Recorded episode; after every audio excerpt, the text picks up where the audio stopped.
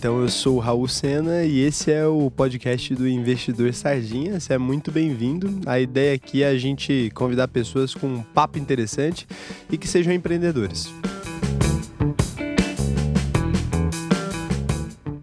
Vivo onde? Em Goiânia, a cidade com o céu mais limpo do Brasil. E hoje, o convidado de hoje fez essa afirmação aí. Tô aqui com o Pietro Kraus, cara. E aí, tranquilinho? Bom demais, cara. Diria que não seria o céu mais bonito do Brasil, sim o mais seco. Porra, Não tem nuvem olha nenhuma, isso, cara. Que isso, o céu mais bonito de todos. É pô, nada, nuvem, cara. Quente, limpo. seco, não curti muito não. Cara, já veio gongando minha cidade, velho. Maluco, eu vou, eu vou Zoou quebrar São a cabeça Paulo, dele. Vai pô. ter que ir embora daqui, tá ligado? Não vai dar não pra mim. Zoou São Paulo. Olha, eu já nem vou te apresentar do jeito que eu ia apresentar mais. Eu já, Como? já fiquei meio chateado. eu Vou mudar aqui. Então é o seguinte. Então, o Pietro Kraus, cara, pra você que nunca viu ele na vida, tá vendo agora, ele é sócio fundador da Kraus Studios. Ele é sócio também do canal Jovens de Negócios, né, Sim, cara? Um dos maiores canais aí do YouTube de- da nossa área, né? Com 1,38 milhões de é, inscritos. se eu não me engano, no Brasil é o terceiro maior canal em quantidade de inscritos. Se eu não me engano. Posso estar Cara, errado. de, de finanças. de finanças dessa área. Ah, caramba. Empreendedor, produtor e criador de conteúdo. Pegou pela cara. build. Peguei pela, pela bio que você colocou. Aí achei, achei bonitinho, achei Vou trocar sexy. isso daí, vou colocar diretor também. pra ficar mais chique. Vai ficar chique. Cara, é, eu te conheci de uma maneira muito específica. assim. Foi, bizarra. Eu conheci o Pietro por um e-mail, cara. É, quando eu ainda era diretor de uma outra empresa, o Pietro mandou um e-mail pra mim querendo editar vídeos, né? E É. aí, cara, isso aqui me conecta com outra história para as pessoas entenderem. Quantos anos você tinha na época que você me enviou o e-mail? Cara, entre 15 e 16. Foi por aí. Faz uns e, aninhos. E você mentia a idade, né? Ah, cara, mas isso é. Nessa área é uma coisa muito normal, sabe? Ah, Porque- muito normal. Não, é sério mesmo, sem brincadeira. Porque quando você fala que você não tem 18 anos, o pessoal meio que te julga já e, tipo, não quer comprar o seu trampo por conta disso, sabe? Então, ou eu não falo, ou se a pessoa pergunta, eu falo, 18. Sabe? É, aí Falava, você né? Falava que eu tenho 18 pra dar uma passada. Cara, É. mas eu acho que é incomum em qualquer área, na verdade, porque você já tava num lugar. E o que que te fez assim? Peraí, vamos lá. Porque você tinha 15 anos naquela época. Você fazia É. que série isso aí do ensino médio? Cara, acho que 15 anos é o primeiro colegial. Então, por que, Não, que leva antes. uma criança Foi a enviar ainda. e-mail querendo editar vídeo das pessoas? É isso que eu queria entender. Cara, ganhar dinheiro. Então, É, mas por quê? Da onde que veio essa vibe? Você tava ali em casa de boa e falou assim: já sei, vou editar vídeos pra ganhar dinheiro. Não foi isso, né, cara? Cara, mais ou menos, porque foi assim, é, eu comecei na edição de vídeos muito cedo, sabe? Comecei por volta dos 12 anos por aí, e eu pegava muito canal de Minecraft, é, 12 anos, Bibitato, sabe? Então, tipo, eu já tava muito nesse nicho YouTube. E eu sempre quis ter um canal também, tipo, sempre foi uma, uma pira minha. E aí eu comecei a aprender a editar os meus próprios vídeos. Só que quando eu tinha aí 12, 13 anos, eu também comecei a trampar com meu pai. É, ele, tinha, ele, ele tem, né? Uma, um escritório de, de é, corretoras de seguros, sabe? Ele vende seguro de carro, seguro de Uhum. casa. Então, o que eu fazia basicamente era pegar, por exemplo, o seu dado, o seu nome, é, o modelo do, do seu carro, é, se você bateu o carro quantas vezes, colocava num sistema que tinha lá e passava o preço pro hum, cliente. E aí Era você ganhava dinheiro isso. fazendo isso? Seu pai te dava uma grana? Ele dava, ele dava. Tipo, quando eu fiz 16 anos, inclusive, assinou a carteira. Fiquei por volta de 10 meses com a carteira assinada. É, mas quando eu comecei a trampar com ele, que você começa a ter a sua própria grana, você quer começar, sabe, a ganhar mais, cara. Quando você começa a ganhar pouco, você quer ir do- é, dobrar, depois você quer ir aumentando, sabe? Você não quer ficar numa coisa só. Isso eu tinha 12 anos. Cara, mas foi uma distância muito. Mas foi, eh, assim, olhando de fora, a gente Sim, sempre sim. fala, foi muito rápido ah, do dia que você me enviou o e-mail pra agora eu Sim, estar aqui com você falando assim: ah, o cara criou uma empresa de 5 milhões. É, Parece não, uma coisa é- meio é absurda, tipo, é dois anos, né? Faz eh, há três anos isso. Cara, mas isso, isso vem muito também, assim, do networking que a gente cria no, no caminho, né? Porque eu sempre falo que empreender tem muito a ver com networking também. Porque você se conecta com pessoas, negócios são feitos de pessoas. Então, é, eu acabei fazendo boas amizades nesse caminho, sabe? Então, E você é muito bom nisso. A primeira vez Sério? que você é bom pra caralho. Porque eu tava pensando, eu não sou tão bom nisso quanto você. Na primeira vez que você me Caraca. chamou pra uma reunião, eu percebi isso. Porque é o seguinte, eu te falei simplesmente o seguinte, cara, eu tô em São Paulo. Aí você falou, passa aqui pra tomar um café. E aí você, Sério? quando eu cheguei na empresa, lá dentro da sua empresa tinha uma, uma telão Sim. lá com meu nome, tinha um café, e você me deu um chocolatinho. E eu Foi. fiquei, caralho, maluco, tipo assim, ele. E você não me conhecia direito, assim, era uma parada. A gente já tinha se visto, É, a gente fez live ideia. junto, acho que uma É. live, duas. Mas sim. assim, era uma coisa que, tipo assim, cara, pá, sabe? Você é bom em Aham. conectar pessoas. E aí eu sei que no- na hora que eu saí de lá, você já tinha falado, ah, fulano veio aqui, fulano veio aqui, fulano veio aqui. Você tinha mandado todo mundo lá pra dentro do seu escritório, né, cara? sim, Isso é sim. uma parada que você faz intencionalmente. Você é muito bom em fazer isso. Cara, eu nunca parei pra pensar nisso. Mas é- essa parada de você colocar a foto da pessoa quando ela entra na, no escritório foi uma parada que eu aprendi com o Johnny da Serac. Não sei se você conhece. Ele é o contador do Primo, contador da XP, da não Copenhagen. conheço. Ele, é contador uma galera foda, Não, aparentemente. o cara é muito foda, sério. O cara é realmente muito foda. E é- a empresa dele tem, tipo, 100 pessoas, 200, sabe? Caralho. E aí, ele foi um cara, assim, muito gente boa comigo, porque ele sempre me ensinou muitas coisas. Inclusive, contratar pessoas, sabe? É, eu tava precisando de contratar um animador. Uma época, ele fez a seleção pra mim, fez a entrevista e contratou essa pessoa pra mim. Caralho, pra você de boa. É, é, é, o, cara fez todo esse, esse, esse passo.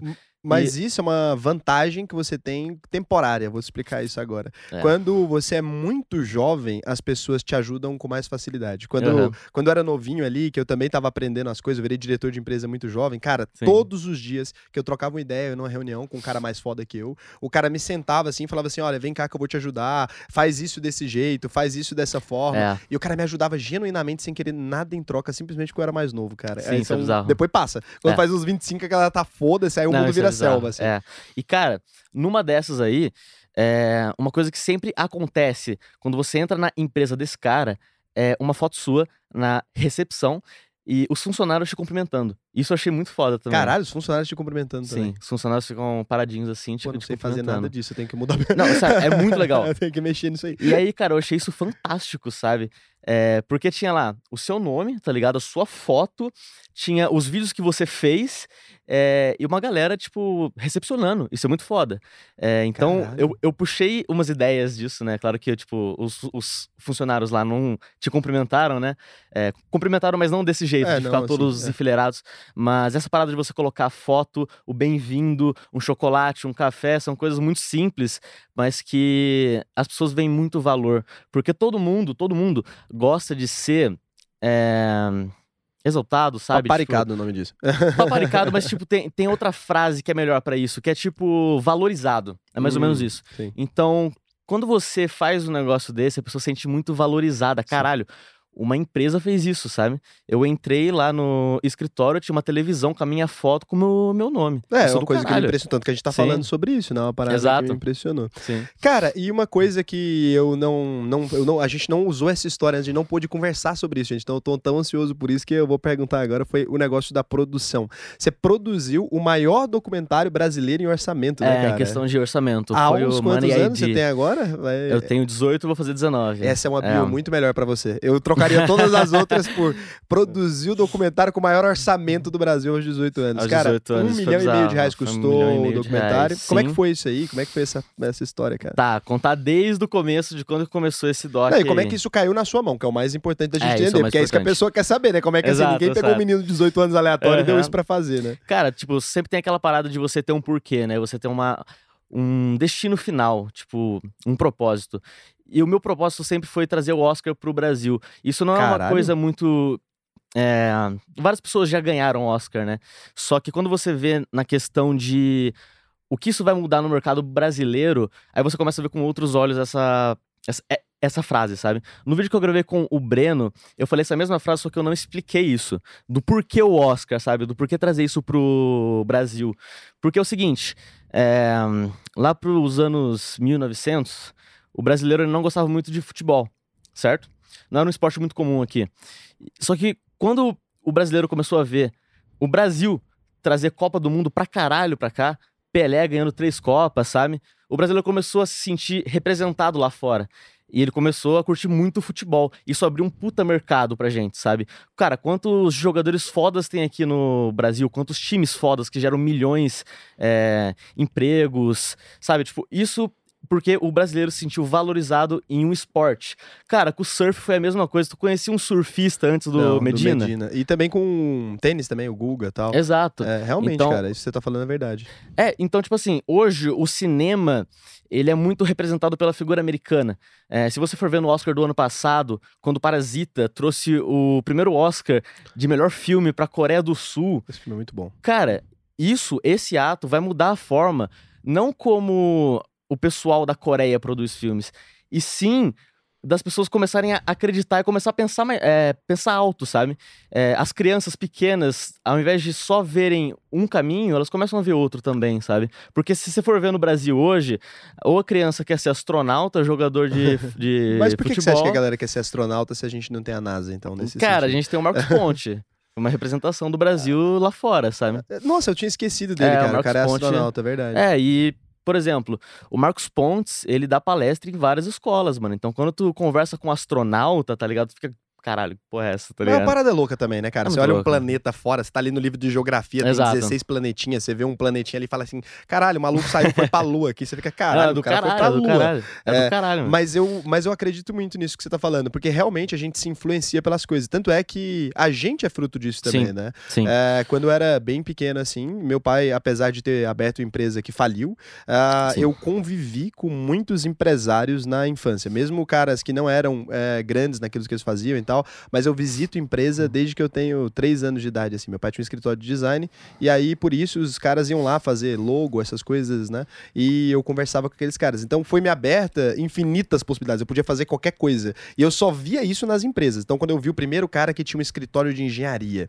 e ele restaurava obras. Cara, quando o cara me falou, cara, eu restaurei uma igreja, eu fiquei puta que o pariu, sabe? E aí, assim, Aham. eu fui conhecendo diversas profissões. Eu vi um cara que vendia Sim. vaso, eu vi um cara que vendia sei lá o quê. E aí as pessoas perguntam, cara, por que, que você teve tantos negócios diferentes, né? Eu tenho de sex shop, sei lá o que eu falo, cara, todo negócio pra mim, quando eu olho aquilo, assim, eu vejo aquilo e falo, caralho, que coisa foda, eu quero fazer também. Sim. E aí eu fui nessa, então acho que isso tá. Representação, né, cara? Porque é, o dia que a gente conseguir trazer esse Oscar pro é, Brasil, pensa no mercado que isso vai abrir aqui dentro, sabe? O, o- a E é quantidade de- possível fazer isso pragmaticamente, assim? É, cara, tipo, não é e por impossível. que, que ninguém nunca sabe? fez essa porra? Cara, porque assim, o cinema brasileiro, ele é muito bom, tem profissionais muito bons, mas eles trabalham pra pessoas lá fora. Eles não produzem o próprio material. Estão começando agora. Na verdade, tipo assim, se eu for ver nos anos 2000, por exemplo, existem filmes muito bons brasileiros, porém os profissionais que tem hoje em dia nem se compara, sabe? É, por- ó, vou dar alguns exemplos. Sabe o filme Thor? Sei. O filme Thor, todas as animações desse filme foram feitas no Campo Belo, que é um bairro em São Paulo. Todas. Martelo, o raio, ele foi feito O e Thor? renderizado no Campo Belo. O Thor. Não, vai, ó, tem mais, tem muito mais. Rei Leão, live action, Vingadores, é, Guardiões da Galáxia e Cara, tá Mandalorian. zoando isso aí. Não, vai vendo. Todos esses filmes foram dirigidos por uma brasileira chamada Zaira. A direção de animação desses filmes foram uma brasileira que fez. Ela mora em Londres. Eu tive uma aula com ela é, faz um, um, dois meses mais ou menos. Ela é brasileira e ninguém sabe disso, tá ligado? Cara, nunca soube disso, eu não sabia. Eu acho que. É, tá- brasileira. Acho que todo mundo é uma descoberta agora. Vou até ver Cara, se a galera tá. É, Tipo assim, eu dei um blow mind, assim, cara. Eu fiquei tipo, porra, Cara, velho, não o é Brasil possível, tem assim. profissionais excelentes, mas eles trabalham só pra filmes lá fora. Nem tinha É, ideia disso, cara. cara, se liga numa coisa. A Netflix, o filme mais visto em língua estrangeira é brasileiro. Filme mais visto em língua estrangeira brasileira. Qual filme é? Mas não é porque a Modo gente tem Avião. um público muito grande, Não, tipo, de bombou- cinema e tal. Não, ele bombou lá fora também. É, esse é um filme da Larissa Manoela, que ela fez atuação, sabe? Se você for analisar. Larissa Manoela, a menina, é, tipo. Chama Modo Avião esse filme. Netflix. É uma criança, não é, Larissa Manoela? Não, hoje ela tem uns 19, 20 ah, anos. Mais velha que eu, pô. Não sabia. Mais velha que eu. É, mas. Não. Ah, não, é, é uma criança, sim, tudo bem. Entendi. E aí, cara, tipo, se você for, for analisar como que esse filme foi produzido, até a, a direção de arte dele, ele foi feita pro, pro pessoal lá fora, não foi feito pro brasileiro. Porque quando você faz um filme pro brasileiro, tu mostra a favela, tu mostra a política, sabe? Esse filme, ele mostrou uma parada de uma menina que quer se desligar da internet e vive numa fazenda. De onde que tu vê isso aqui? Caralho. Não tem essa cara. porra aqui. Até a forma como o diretor de arte pensou nos móveis, não tem os, os móveis daquele jeito no Brasil. É tipo um sítio americano, sabe? Por esse motivo que bombou na gringa. Outro filme muito bom que é brasileiro que bombou lá fora é aquele do Leandro Hassum, do Natal, que eu esqueci o nome. Ah, sim. dia. Cara, Mas é um típico filme mais brasileiro mesmo. Essa coisa do, da comédia. A gente sempre Então, teve esse tipo de filme. é brasileiro, mas se você for olhar a identidade desse filme, ele não é nem um pouco brasileiro, cara. Que brasileiro É. que comemora o Natal daquele jeito, numa casinha que parece aquelas casinhas de É, Orlando, ver, sabe? né? É verdade. É, então o povo que mora lá fora acabou se identificando com esse tipo de filme. Então por isso que bombou lá fora. Pô, esse filme foi top 10 na Europa, tá Cara, ligado? nem sabia Top disso aí. 10 cara. na Europa. Você tá estudando pra caralho o negócio do cinema, né? É um Mas você sabe que você deu essa volta toda e não contou a história Tá, do A documentário, né? história do documentário, vamos lá. Não pode não perder. assim, é, não, não me. Ah, o pessoal, eu vi aqui as mensagens, tava assim, e o E o documentário? documentário, vamos lá, vamos lá. Foi o seguinte. É... Isso que nem bebeu ainda, cara. Nem Imagina quando bebi. botar o drink. É, cadê o drink, pô? Cara, cadê o Rodrigo cara deve estar drink? trazendo aí, cara. O drink. É, já chega. Cara, o documentário foi o seguinte. é, Por conta disso, de eu ter esse propósito, esse porquê na minha vida, e já ter deixado isso público, o Thiago Negro viu isso. E ele sabe disso, eu já troquei papo com ele sobre isso, e ele tem ciência que, tipo, o meu objetivo é ganhar o Oscar, tá ligado? Caralho, então foi E o aí, Thiago. cara, o Thiago foi, pô, o game change nisso. Porque daí eu tava numa palestra do Breno, é, lá na Link, na Link School of Business. Aham. E o Thiago foi dar uma palhinha lá, sabe? Tipo, era uma palestra para cinco pessoas que eram mentorados de um curso. E o Thiago apareceu lá, tirou umas dúvidas do pessoal. E no final disso, é, o Thiago veio conversar comigo normal, sabe? Só para trocar um papo mesmo. Porque a gente tinha um outro é, é, projeto já feito. E ele veio perguntar como que tava e tal. E aí, numa dessa, ele resolveu soltar que tava começando a criar Finclass. Tava, tipo, bem no comecinho ainda. Isso foi final de 2020, lá pra setembro, outubro, novembro, por aí. Tava bem no começo da ideia ali. Tava no- né? bem no começo da ideia. E aí, cara, ele chegou pra mim e pro Pedrinho, que tá aqui também, e falou assim: é, Pietro, eu sei que seu propósito é esse, mas a gente pode fazer isso junto, né? Tu faz um documentário pra Finclass e eu banco tudo. Caramba. Ele falou isso. E aí ele só falou: faz o orçamento, o que, que você precisa, e me traz isso, né?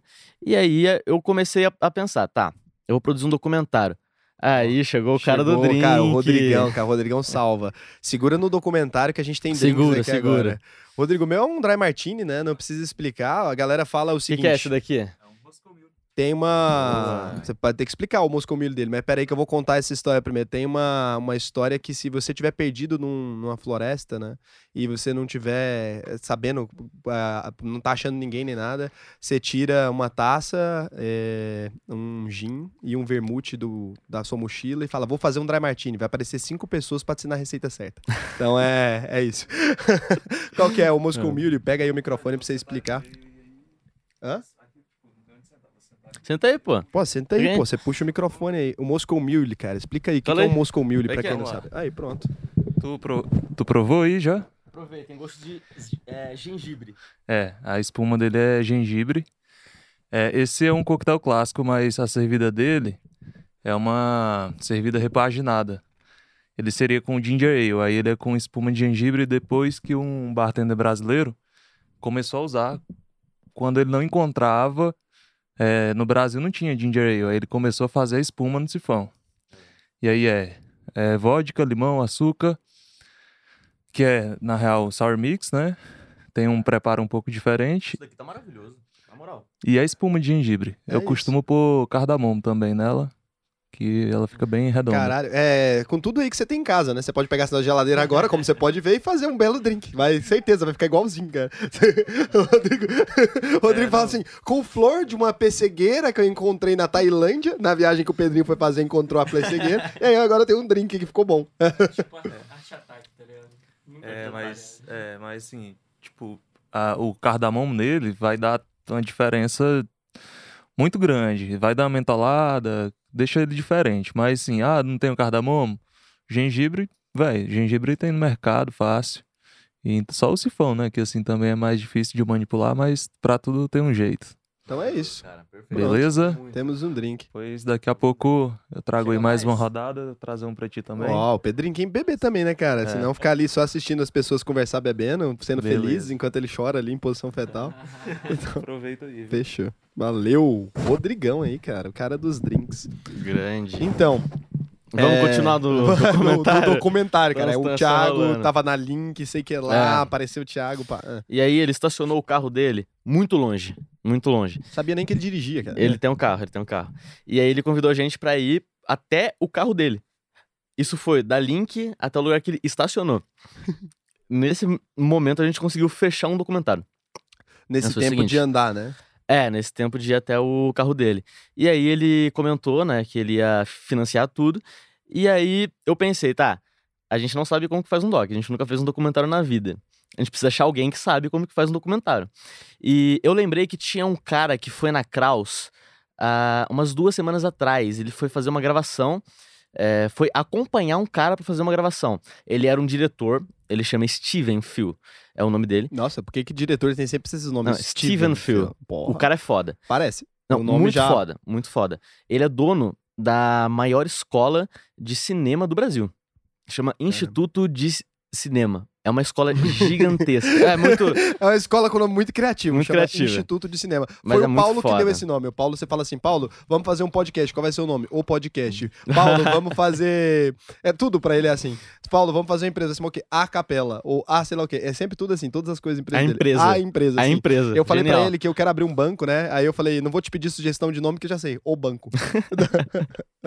E aí, cara, eu liguei pra ele e falei assim, cara, a gente tem um documentário.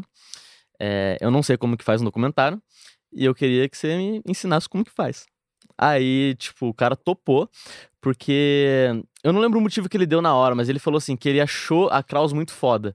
Eu achei isso muito da hora, sabe? Foi o chocolatinho. Foi chocolatinho, certeza. e aí, é, ele pegou essa posição de diretor do documentário, produziu junto comigo esse doc e chamou uma galera foda. Tipo, ah, quem que a gente vai convidar você ser o foi diretor? o de- diretor. Não, eu fui o produtor. O- Produtor. Quem dirigiu foi ele, o Steven. Hum. E aí, cara, ele começou a, cha- a chamar uma galera fodida, tá ligado? Ele não foi atrás de um diretor de fotografia pequena, ele foi atrás do cara que dirigiu o Narco, sabe? Tinha cash, porra. Tinha cash, mano. Pô, os Thiagão pagando, cara, bora. Não, mas assim, começou a entrar um pessoal muito foda. E a forma como ele organizou o documentário impressionou até o próprio primo. Não só o próprio primo, como todo o pessoal da Finclass. Porque a forma como ele pensou na E pesquisa. o documentário era sabe? com Harari, né, cara? Não, o Harari veio depois. É depois? Veio depois, Esse o Harari veio foi com quem? depois. Não, o primeiro foi o planejamento. A gente tava Ah. começando a pensar na ideia de trazer ele, mano. Não tinha ah, nada não fechado. tinha. Peraí, você Não que decidiu quem que você ia nada. trazer? A gente decidiu junto quem que a gente ia Cara, trazer. não, achei que tinha um, tipo uma demanda ali. Falar assim, olha, você precisa trazer essa Não, pessoa. não. Não tinha. Você Thiago participou do assim, processo ó, de criação. Você tem que trazer pessoas fodas. Foda. Harari é foda. Harari é Harari pra mim é foda. É bem o cara que foda. escreveu o Sapiens. É, o cara é o autor de Sapiens. Uhum. E aí, cara, ele começou a trazer um pessoal muito foda, diretor de fotografia foda, diretor de arte foda, começou a trazer tipo, umas profissões que eu não fazia nem ideia, montador, sabe? Pesquisador cinematográfico, sabe? Pesquisador cinematográfico. É muito foda. Você inventou isso inclusive. aí agora. Não, é- existe de fato, existe de fato. E ele começou a trazer um pessoal muito foda, dirigiu tudo. E, cara, normalmente um documentário ele, le- ele leva de um a dois anos pra ficar pronto. Em quatro meses estava pronto o episódio número um. Em quatro meses. Cara, varando noite. é, o Steven ficou na ilha de edição, dirigindo, tipo, das sete da manhã até duas da Cara, manhã. não dá. por duas uma- semanas, não- sabe? Não, dá uma deslumbrada isso? Porque eu Deve fico dar, pensando deve dar. assim. Não, pra você. Porque eu fico Ah. assim, porra, você tem 18 anos, cara. Você Uhum. tá envolvido na produção do maior documentário em orçamento eh, do Brasil lá, que a gente tá falando de registrado, né? Você explicou da Uhum. Ancine e tal, porque pode ser que alguém fez sem registro, né? Sim. Mas assim, com maior orçamento, pra uma empresa gigantesca, porque, porra, a- Ah. tanto o Grupo Primo quanto o próprio Harari, cara, você tá envolvido na produção de um Sim. negócio muito Sim. grande. Como é que fica a cabeça de um cara de 18 anos nessa porra? Cara, eu nunca parei pra pensar. Nunca. Nunca- Mas, tipo. Mas nunca você acha que mexeu com você alguma coisa assim? Cara, eu acho que me amadureceu mais rápido. Tudo, sabe? Tudo É, me amadurece mais rápido. acho que te amadureceu bem rápido mesmo. Tipo, a maioria das pessoas que conversam comigo fala assim, pô, tu não parece uma pessoa de 18 anos. É, não conversando. tem nem nada a ver, assim, nem É. dá pra trocar ideia que você normalmente, assim. O infinito. Pedrinho mesmo, meu. O Pedrinho tem 25, Pô, ele fala coisa. toda hora, né? É, 24 anos. E ele mesmo fala, pô, mano, tu não parece um cara de 18 anos. Não, não 18 parece. anos. Parece mesmo que tem um velho encarnado no seu. Eu tenho não, essa mas eu não sensação. sou assim, não. É, e aí, cara, a gente começou a seguir com o documentário. Eu aprendi muito, sabe? É, reunião de seis horas para produzir Nossa. um documentário. Isso, tipo, todo dia durante um mês, tá ligado? É mais ou menos assim. E aí a gente começou a chamar roteirista, começou a chamar todo mundo. E a parada que aconteceu foi que, faltando um mês para sair o documentário, a gente não tinha nomes fodas ainda. Faltava um mês, tava tudo pronto. O roteiro tava pronto. é, Não, sério. Pera, mas como assim? nada. Tava o roteiro pronto antes da pessoa? É, porque assim, o roteiro da narração, ele vem antes. E como que vai ser organizado. E depois a gente vai, entrevista as pessoas com as perguntas pré-prontas que a gente já colocou no roteiro. Ué, mas assim, peraí, cara, só, só pra entender esse Sim, processo sim. que eu não entendi mesmo. Então, assim, por exemplo, eu vou fazer um documentário com você. Eu Aham. preparo primeiro as perguntas, depois te escolho pra fazer? É como se eu viesse, eu vou fazer um podcast com alguém hoje. Não, então, eu não, vou preparar. é aleatório. Se hoje. liga, por exemplo, a gente vai fazer, sei lá, um- uma cena falando sobre crédito. Eu tenho que preparar algumas perguntas sobre crédito. O que, que você acha de crédito? Então, mas era sobre o que inicialmente o documentário? sobre a história do dinheiro. A gente ia contar tudo. Desde, é, desde o escambo das primeiras trocas até a descentralização da moeda em forma de Bitcoin. Foi Caralho, até isso. Tem uma aula no meu curso sobre isso. É isso. Sério? Aham, Bacana. exatamente isso, a história da moeda. Ele começa descentralizado, Aham. é, fica no, no poder do governo e depois Sim, eu vou desde tipo, o cara trocando um peixe por uma É. camiseta, depois eu explico por que, que existe inflação, né? Porque você imaginou isso, ó. É, como é que funcionava antigamente, né? Eu tenho aqui minha camiseta, eu falo, Sim. Pedro, cara, gostei pra caramba da sua meia vermelha. É, eu tenho minha camiseta. Sua meia vou- vermelha. Foi uma piada. Foi só pra chamar atenção pra minha marca ali no pé dele. É. É, eu tenho aqui minha, minha camiseta, eu quero trocar Sim. pela sua meia. Só que as duas coisas são produtos perecíveis, né? São então eu troco a perecíveis. minha camiseta pela sua meia, Aham. eu uso a meia até acabar, você usa a camiseta até acabar, ela some. Mas às vezes você quer vender a camiseta, mas você não quer meia. Então, eu queria peixe ou qualquer coisa, mas pera. É. Agora, olha como que a gente criou agora. Então, esse produto some. Eu troco por um peixe, eu troco por qualquer coisa. Sim. É uma coisa que existe, ela é uma coisa que some do mercado. Quando você pega, por exemplo, a nota de 10 reais, eu te dou uma nota de 10 reais e você me dá uma camiseta. A nota de 10 reais, ela nunca vai sumir. Você vai pegar esses 10 reais e comprar outra coisa. E ele tá sempre na economia. Você tá trocando um. Quando você tá trocando um produto por um produto, você não tem um problema da inflação nunca. Cara, é como se fosse um cheque. É. Porque o cheque você troca. Só que aí você não tem. Aquilo Tipo não existe. É. Mas é porque o dinheiro não existe, ele é um papel. Ele não Ele não existe. existe. Ele, Ele não, não existe. ele vai se acumular. E É. daqui a pouco você tem, tipo, 10 notas de 10 comprando sei lá o quê. E aí por isso Exato. que vai começando a, acumular Exato. o dinheiro na economia. Aí vem o princípio da inflação, começa Aham. quando a gente troca o escamo, né? As pessoas falam, ah, a inflação vem depois. Cara, já começa ali. Desde zero, ali. já começou a inflação. Sabe quando que começa a inflação de fato? Antes disso. Antes de, de existir. Tava inflação de peixe. Não, antes de existir o papel. Depois do escambo. Porque normalmente as pessoas elas trocavam moedas. E eram moedas de ouro, não eram moedas que nem hoje que são cobre, são materiais que. É, carimbados. Então, como era ouro, a moeda chegava pra tu, tu pegava isso, raspava um pouco pra tu e devolvia. Então essa moeda perdeu peso. Ela não tem mais Perdeu o peso de, do, do ouro inicial que ele tinha. Só que isso rodando pra uma galera.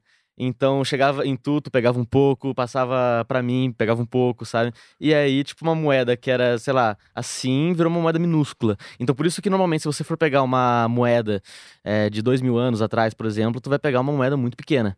Tu vai pegar uma moeda, tipo, minúscula, assim, que na verdade era uma moeda gigante antes. Cara, tem uma piada muito boa sobre esse lance da inflação que é, é interessante. É como é que funciona o dinheiro na economia, que a gente nunca se liga nisso. É o seguinte, a piada não é, não é engraçada, mas é explicativa. É, o cara chega numa cidade e ele vai entrar no hotel. Ele olha um hotel, que ele fala, pô, cara, legal, gostei do hotel. Ele pega e pergunta pro cara, ah, quanto custa o quarto? E aí o cara fala, pô, 200 reais. Aí ele dá 200 reais pro cara e ele Legal. sobe pro quarto. Entre o tempo que ele sobe pro quarto, esse cara, o cara que tá na recepção lá, é o dono do hotel. Ele vai lá, pega aqueles 200 reais que ele recebeu agora do cara que acabou de subir e ele paga o barman que ele tava devendo. Então tinha um cara que cuidava do bar e fala, putz, tô te devendo, toma aqui 200 reais. Chega uma garota de programa e cobra o cara do bar, que ele tava devendo 200 reais, ele devolve 200 reais pra ela. Então ela dá 200 reais. Então 200 reais que o cara deu, ele deu pro cara do bar, o cara do bar pagou a garota de programa, a garota de programa paga o cara do hotel, porque ela tava lá, usava o hotel pra atender os clientes, tava devendo 200 reais. O cara desce e fala que não gostou do quarto e vai embora. E todo mundo foi pago. O cara, o 200 reais do cara liquidou todas as dívidas da cidade. Caralho, pode crer. E o cara voltou com 200 reais pra ele. Não mudou Aham. porra nenhuma pra Pode crer. ele. Mas ele liquidou todas as dívidas da cidade. Um cara É. corrigiu a dívida da cidade com é o dinheiro que ele levou embora. Aham. E a gente não pensa nisso, porque o dinheiro ele circula de maneira absurda, saca? Sim. Então o dinheiro sempre tá circulando, é isso que é louco. E você tava continuando o documentário. A gente É. nunca vai terminar essa história. Vamos lá, na onde que a gente tava no documentário? Ah, você Na primeiro produção, escreve né? e tal, e Tá. o roteiro, daí fez tudo É, isso, o cara tava indo embora A primeira 6 parte de um, de um documentário, cara, na verdade é pesquisa. É você pegar todas as informações possíveis que tem sobre o tema. Então, você vai fazer um documentário sobre tu, por exemplo, eu tenho que pegar seus documentos, preciso pegar a sua história de vida, sabe? Preciso pegar livros sobre tu, preciso pegar filme, documentário, preciso assistir um monte de, de coisa. Isso dura um tempo.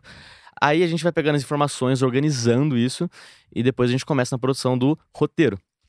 E aí, é, faltando um mês pro doc, a gente tinha, tipo. Na real, não, não, não é que não tinha nenhum nome foda.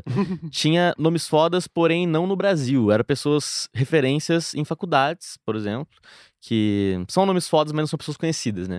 E o que a gente precisava era de pessoas conhecidas e fodas. E aí, a gente já tava com o Harari na cabeça, porque tinha tudo a ver. No livro Sapiens, ele fala muito sobre essas Sim. trocas. Então, entrevistar esse cara seria, assim, o, o auge pra O gente. auge, ápice. Além da gente ser muito fã dele. Pelo menos eu, Eu Pedrinho, a gente. caramba Sério, eu sou muito fã desse cara. E, porra, pra mim, uma honra, pô, fazer um documentário com ele, tá ligado? É, lógico. Óbvio. E aí, a gente começou a- a negociação com ele. A gente mandou um e-mail pra ele. E essa coisa de e-mail vai, e-mail vem, levou tipo. Levou mais de um mês, cara. Mas vocês conseguiram encontrar o e-mail dele facilmente? É o maluco de Israel. né? Não, ele tem um instituto. Ele tem um instituto que Aí é fácil. fácil de- É, fácil de localizar. Tem pessoas que é mais complicado. Mas no caso dele, como ele tem uma empresa, sim, então é muito fácil. Ele é muito, ele é muito pop também, porque é best-seller, então ele deve ser requisitado o tempo Ele é, todo. best- é. E a equipe dele é muito chata, cara. É muito burocrática. Imaginei. Muito, muito mesmo. E por esse motivo atrasou o documentário, a produção dele. Porque o Harari foi gravar sem brincadeira, faltando sete dias pra lançar o doc. Caralho. Faltando sete dias pra lançar o doc, e, ele e aí gravou. vocês não foram a Israel, né? Você tava me contando. Broxante. Então, a gente, cara, assim, é, eu queria muito ir pra lá, ele mora em Tel Aviv. É, a gente já tinha cogitado comprar passagem pra ir pra lá. Só que tava no auge do Covid, né? Hum. E Israel já tava numa situação muito boa. Mas então foi por causa do Covid que não rolou? Não por causa do Covid, por causa que ele não quis. Ele- Mas por quê? Que era incômodo Ele dele? falou que ele não queria receber brasileiro, porque a gente tava muito ruim no Covid. Ah, por mais então, que Israel. Covid. É, mas Israel permite que você vá lá. Não, sim, mas não é, eu falo assim, foi uma parada que o Covid É, ele impediu. Ele é. impediu a gente Não foi, lá. tipo assim, ah, não quero brasileiros, porque é uma Não, frase não. forte essa. É, não, sim.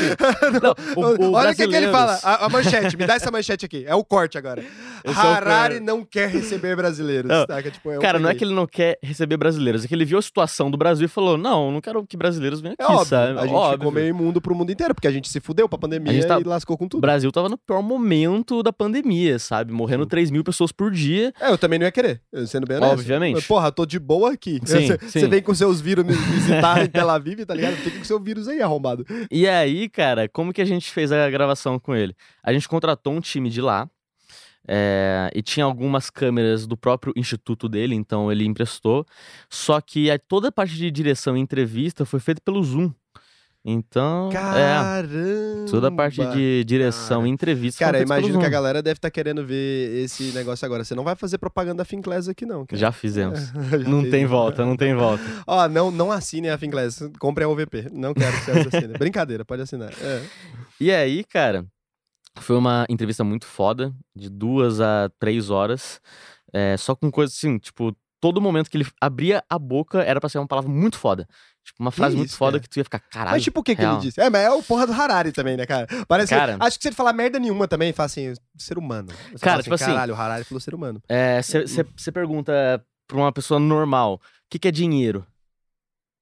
Uma pessoa vai falar, ah, é moeda, circulação. Um professor, por exemplo, ele vai dar uma puta coisa filosófica. Você pergunta pra ele, ele fala, é, nem todas as pessoas creem em dinheiro. É isso, a capacidade do ser humano de abstrair dinheiro. Não, deixa eu lembrar a frase, que a frase é bonita, cara. É, é que essa- ele falou isso em inglês, tô, tô- tô tentando traduzir isso simultaneamente. É, Tradução. money is trust, it's made of trust. É o isso? dinheiro é feito de confiança. Isso aí nem é dele que ele falou isso aí, cara. Isso aí é uma. É, não, mas ele, ele falou uma frase completa. Ele falou que dinheiro é confiança. E. Nem todas as pessoas creem em Deus, nem todas as pessoas creem em religiões, É, nem foi todas as pessoas creem. Mas todo mundo crê no dinheiro. É, aí foi foda. Isso faz o dinheiro ser o maior Deus da história. Mas isso foi foda. Isso aí foi. Não, ele não falou isso. Ele É falou esse negócio do Deus mim. aí, peraí. Não, não, não. Isso, Me dá essa aspa. Pra Harari de novo. isso é uma Harari, conclusão pra mim. dinheiro Porque é Deus, se, tá se Deus for crença, vários deuses são crenças, então o dinheiro é o maior deus que existe. Cara, e essa coisa do dinheiro, você já para pensar o seguinte, se você sai daqui agora, né? Você que tá aqui vendo esse podcast, você vai no supermercado, e aí você pega ali no supermercado, vai, você pega pão, leite, carne, ovos, sei lá, pega um monte de produto, você coloca num carrinho, você se dirige até a atendente de mercado ali, e você vai, passa aqueles negócios, faz pi, pi, pi, pi, aí você, a mulher fala assim, olha, 73 reais. Naquele momento ela tá te perguntando, senhor, você, você tá perguntando pra ela, né? Senhora, você deseja trocar carne, ovos e leite por cinco papéis? E ela fala, sim! Parece aquele programa que a pessoa tá com o ouvido tampado. tipo, sim, saca? Por cinco pedaços de papéis É que não tem valor nenhum, não serve pra nada, não serve Mas pra as comer, não duas pra nada. pessoas creem nisso. As creem duas na- pessoas? no- é, é no uma crença. papel. É isso, É uma crença. foda. Mas às vezes a vendedora, ela não crê no Deus católico e o cara que tá comprando não crê, Não, sei você lá. pode não crer em porra é, nenhuma, mas Os é dois papel. creem em Deus diferentes, sabe? É. Só que todo mundo tá crendo no dinheiro. Todo mundo crê. Não, e nem é dinheiro. Antigamente, quando era um papel, eu ainda achava um pouco mais moralizado. Hoje em dia eu acho mais desmoralizado ainda. Porque você vai lá e digita um, um cinco códigos de opção Um cartãozinho binário de ali, plástico, um né? cartãozinho de plástico e faz assim, tip, e a mulher fala sim, pode levar. Sabe, cara, num mundo normal, isso jamais aconteceria. Jamais. Imagina, qualquer, qualquer crise que der, o dinheiro deixa de valer nada. É Porque assim, não faz nenhum sentido. Se você tem uma situação, qualquer situação, onde, sei lá, a pessoa precisa comer ou ter duas folhas de papel, comer. Então, assim, Exato. não faz sentido, cara. O dinheiro, de fato, o Harari aí matou a pau, cara. E, cara, assim, toda a frase que ele disse são frases muito fodas, sabe? Acho que ele fica estudando antes. Ele fala assim, frases com fodas certeza, pra com dizer certeza. nessa... Nesse... Você A trouxe uma frase foda pra as- falar no podcast hoje, por exemplo? Tem que ter? Não trouxe frase foda. Porra, todo mundo que vai no podcast tem que ter uma frase foda pra falar. Não sabe? trouxe nenhuma Você quer repetir a do foda. Harari pra você poder fazer o corte? A do Harari? Puta, eu já repete. esqueci a frase dele. Não, mas faz uma frase, assim, com início, meio e fim, pra você poder fazer aquele corte lindo, assim, você falando isso. Vai parecer muito inteligente. Mas, tipo assim, arruma a postura e tal e, e Arruma essa. postura. É. Deixa eu, de- deixa eu tentar e aí lembrar fala a que a frase. conclusão de Deus foi você. Aí você fala isso. Aí eu cheguei a uma conclusão, você monta direitinho, assim. Dinheiro é confiança. Nem todos os humanos creem em deuses, religiões, mas todo mundo crê no dinheiro. E pra mim, o dinheiro é o maior deus que existe. Caralho, viu? Hã? Bravo! Caralho, aqui dá corte, porra. Aqui tem. É, é da isso. corte e polêmica, né? Porque é, isso uma aí. frase eu acho, é, polêmica. Eu nem diria isso aí, por exemplo. É. País de maioria católica, É negócio dos evangélicos. eu não acredito polêmica. nisso, quero deixar bem claro pra mim. O dinheiro é só esse negócio, essa ilusão bestial. Como tudo no mundo, pra mim, eu acho que o ser humano é um ser iludido com um monte de coisa, então é isso. Ah, sempre foi. Cara, então você foi lá e aí, beleza, gravamos o Harari. E agora, qual que é o próximo passo? Beleza, Agora gravou próximo- tudo, é. montagem. A gente gravou não só com ele, né? A gente gravou com o Mohamed Yunus, que foi o criador do microcrédito. É um cara muito foda. É um Criador do microcrédito? Muito foda. É, Que que ele é isso? microcrédito. Cara, microcrédito, a invenção do, do crédito, tipo, você emprestar o dinheiro pra uma pessoa, só que em valores pequenos, porque antigamente você emprestava em quantidade grande. Ah, não emprestava É um isso, né, pouquinho de Pedrinho? dinheiro. Eu sei que ele é o criador do microcrédito. É o maluco E que é o aí- criador do microcrédito que ninguém sabe o que é. Aparentemente não é uma coisa muito importante. Não, mas é alguma assim. coisa mais ou menos assim. Eu tinha estudado antes, tipo, brincando. o crédito já existia, ele criou o, O o, micro. microcrédito. Mas ele é um cara assim, no mercado, ele é muito conhecido. Principalmente no, no mundo financeiro. Você fala de Yunus, o pessoal já fica, caralho, Deve é ser o um maluco Yunus. muito bravo. é um maluco foda. Tô até com vergonha de não conhecer agora. tô, tô pensando nisso. E aí a gente entrevistou ele. A dele, Você conheceu ele? Você conheceu algum desses caras Cara, foda, que... assim? Não, porque todos foram feitos por Zoom. O Yunus, por exemplo, Tristeza. ele Mas você é... viu ele no Zoom ali, você esteve naquele momento dividindo Não, aquela tela no Não, Zoom. na entrevista com ele eu não fui. E na entrevista com o Harari em si, ele não deixou eu, eu participar. Por quê?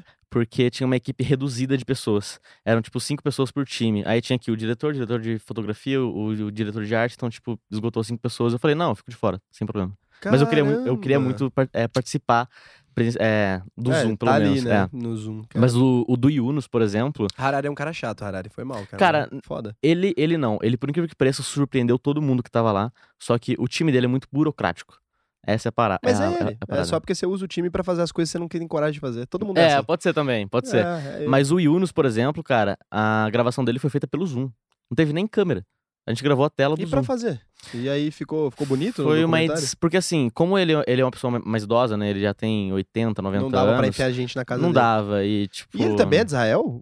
Não, Ele é ele. Nossa, Esse- Ele é da Índia, né? Yunus. É, eu acho que ele é, da esse Índia. nome não era brasileiro. É, se eu não me engano é. Mas a gente entrevistou, tipo, pessoas. Cara, a gente conseguiu fechar o British Museum. A gente conseguiu fechar o museu pra gravar lá. Caralho! É, um dos entrevistados é entrevistado dentro do museu. Cara, é- é, olhando você falar assim, parece até absurdo, mas eu acho que 1,5 milhão foi barato, na verdade. Pra vocês conseguiram fazer muito barato. chuto, assim, Foi né? muito barato, cara. A gente economizou muita grana, tipo. É, economizou Por muito. exemplo, economizar grana pra não ter que ir no país, por exemplo. Contratar o time local.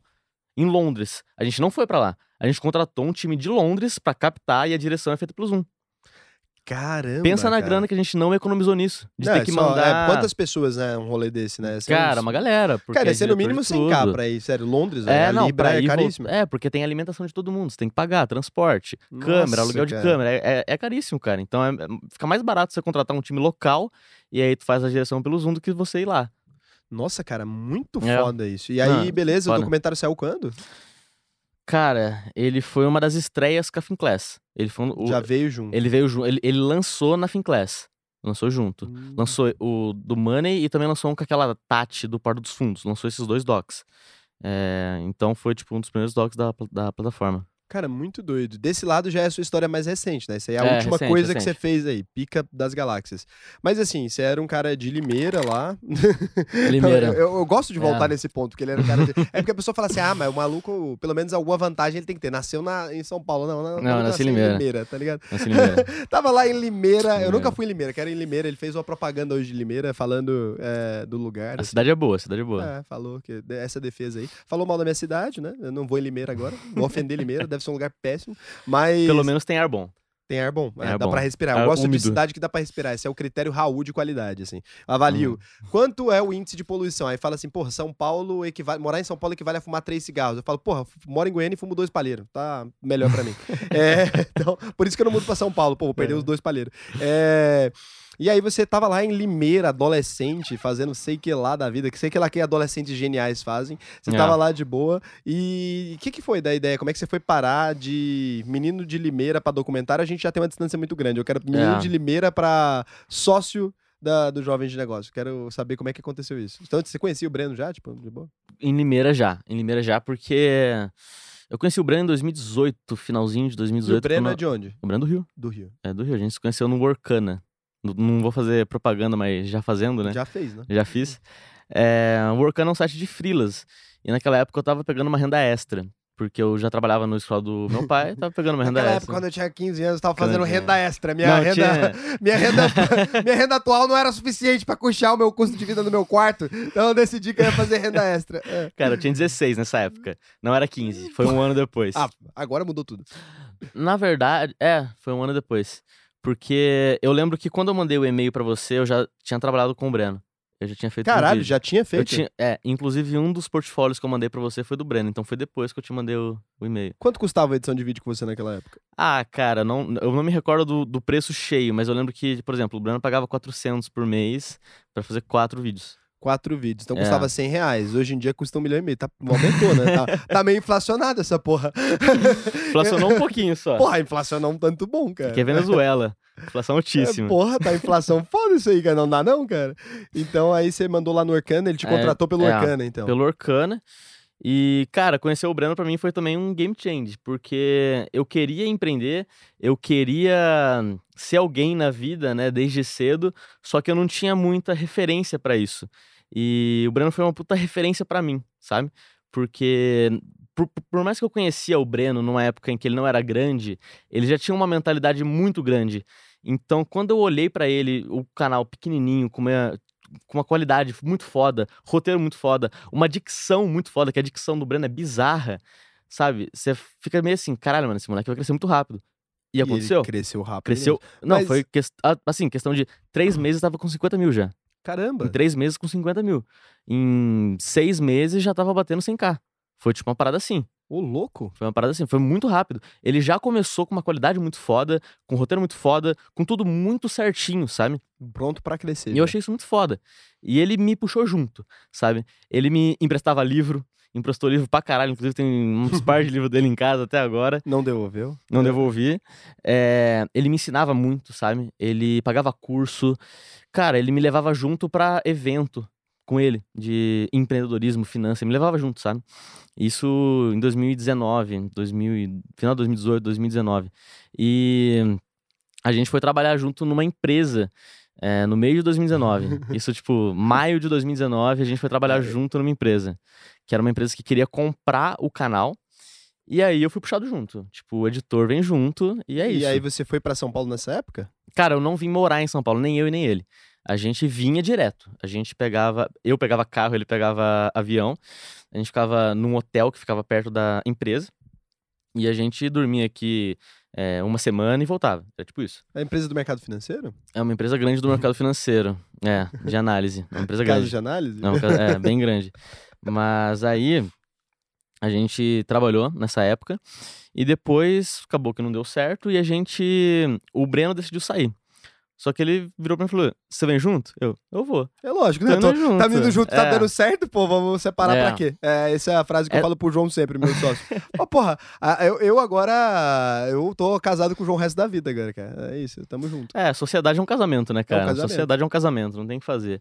E aí eu fui com ele e essa empresa tentou me puxar. Tá ligado? Ah, Eles queria que tentaram. não me- fosse. É, E você curtia trampar lá? Cara, assim, tipo, eu curtia muito o propósito, o propósito das jovens. Sempre curti. É, Então, entre o propósito dessa empresa e o propósito das jovens, eu segui no caminho das jovens. Isso de propósito é uma coisa muito forte, né? Você é, É. bem alinhado com... E é muito com- difícil uma pessoa ter isso forte nela. Principalmente quando ela é muito jovem. Ela não sabe que direção que ela toma. Cara, isso depende da empresa, mas é porque o Breno fez ali todo o papel com você de te arrastar pros eventos e tal. Olha! Olha só. Uai, que que é isso? que homem é esse que veio trazer aqui? Você tá de saia? Porra, por que, que você tá de saia, Kira? Que isso, cara? Você fez mesmo? Tá enchendo o saco, Kuna. Tá uma delícia, cara. mesmo isso aí? Oi? Acredito não, Opa, tá bom pode, pra ir, caralho, pode, ir, cara. pode pegar. Porra, você tá o, o, o lindão, hein, do, do rolê. Que isso. Nossa, tá muito bom, cara. Tá muito bem. bom, cara. É, A gente tava onde? Tava no, no Breno, ele te levou pros lugares e tal, isso É. também faz toda a diferença, É. porque assim, a galera acha que cultura de empresa, né, o cara fala assim, ah, meus funcionários não são engajados no meu negócio. Cara, isso é uma coisa que eu ouvia sempre quando eu ia prestar consultoria pra empresa, o cara fala assim, ai, meus funcionários não são engajados, eles não se esforçam o suficiente. Aí você pergunta pro cara uma pergunta muito simples, eu sempre pergunto isso pra todo o cara que tem empresa. Eu falo assim, quando você manda a galera trabalhar no feriado, você tá lá? Exato. Eu sempre pergunto. Eu falo, Aham. você tá lá quando vai trabalhar no feriado? Cara, eu. Se o cara fala que não, eu falo, porra, eu você tenho uma história muito foda com, com ele, inclusive. É, teve uma vez que a gente veio pra São Paulo, né? E tu conhece a série que ele conta as histórias dos empreendedores, né? É, é o gente- que fez ele ficar famoso, né? É. Não, na verdade foi hábitos e isso também. Tipo, os vídeos do- dos hábitos foi o primeiro vídeo que estourou. Mas logo em seguida eu, eu veio. vi o- dele história, tipo, ah, do Warren Buffett, É, uma parada é. assim. O do Jorge Paulo eu Lema. vi. É um dos vídeos mais vistos Nossa, do canal. Tipo, o segundo o vídeo Jorge mais Paulo Lema. visto. E aí, cara, é, esse vídeo era pra sair, tipo, numa quinta-feira. E era quarta-feira, eu tava na metade do vídeo. Hum, É, assim, não necessariamente tinha que sair na quinta-feira. Mas a gente já avisou o, o pessoal, então é meio feio que não saia na quinta-feira. é. Só que o vídeo tava na metade, não tava do jeito que eu queria. E eu falei, eu vou virar a noite editando esse vídeo. O Breno falou, eu vou também. E varou essa noite. A gente editou o vídeo varado junto, do meu lado. E esse vídeo saiu na quinta-feira. Caralho. Hum, Cara, eu não me lembro se foi na quinta-feira exata. Você Mas pode ver na, cultura. na data de- do, do vídeo, que sei lá, pode ser na terça-feira. Mas ele virou a noite comigo pro vídeo sair no dia exato. Ele virou a noite e a gente conseguiu terminar o vídeo. Cara, e aí que eu E- falo, a cultura E é forte. isso, isso não foi só uma vez, foram várias vezes, diversas vezes, em vídeos muito fodas, sabe? Então, quando eu trabalhava, quando eu era diretor de empresa, a galera sempre perguntava por que, que as pessoas eram tão engajadas, por que, que a galera me seguia tanto. Eu tinha uma brincadeira na empresa que o dia que eu faltasse, todo mundo podia faltar. Olha isso, todo mundo. Então eu falava assim, ó, se um dia eu faltar, independente da razão, toda a empresa pode faltar. Era uma piada que eu fazia sempre com a galera. E aí teve um dia que eu tive zika vírus, tá ligado? É um Tô ligado, tô muito. ligado. Aí eu fui internado, e aí eu peguei aquele sorinho assim. Eu nunca tinha faltado, cara. Eu tava 460 e tantos dias indo na empresa todo dia. E aí eu peguei o soro, coloquei no coisa do carro, cheguei na agência, pendurei no canto e fiquei lá trabalhando com o soro na veia. Caralho, mano. E aí eu falava pra galera, e é sempre assim, porque eu nunca peço pra ninguém alguma coisa que eu não peço pra mim mesmo. Então é sempre assim, sabe? Eu nunca peço pra alguém, Exato. tipo assim, cara, a gente vai trabalhar terça-feira, a gente vai trabalhar domingo. Porra, vai todo mundo trabalhar domingo. Sim. Todo mundo, de, do, do chefe, master, do João a eu. Vai Aham. todo mundo trabalhar domingo. Se eu tô pedindo alguma coisa pra alguém, eu tenho que também conseguir fazer. Porque não pode ser assim, sabe? E as pessoas ficam, ai, mas a empresa tem que funcionar independente. Cara, tem, mas as lideranças que tem, quem tá dentro daquela empresa não pode ser uma pessoa que ela, que ela não é, ela não faz aquilo que ela pede para as pessoas fazerem. Exato. Então isso é foda. E é por isso que você tem essa coisa, que você fala assim, ah, eu me atraio mais pelo propósito, porque o propósito foi bem definido para você. E agora você Sim. como sócio também, Aham. você é um cara que é propagador desse propósito Não, também, né? obviamente, cara. Não tem nem como você ser sócio de uma empresa e não abraçar o propósito dela. Cara, Impossível. tem, mas você vai ser um sócio Ah, meio não, merda, se você né? for, sei lá, um acionista, tá ligado? A pessoa Ah, que então tá lá galera- no dia a dia, se você não abraçar o propósito, você pode ser uma pessoa que afunda a empresa. Você Pode. ser uma pessoa que, É. que afunda. Então, como acionista, você, tipo, não necessariamente precisa, mas como se você tá lá no, no dia a dia, você precisa. É por isso que eu não contrato gente que não bebe, tá vendo? É porque não tá alinhado com o meu propósito. É, não tem gente que não bebe na empresa. Ah, tem que ter, pô. Ainda mais com um barman desse. É, porra, Nossa, barman. eu queria é? barman na empresa junto. Ah. É, ia ser sensacional.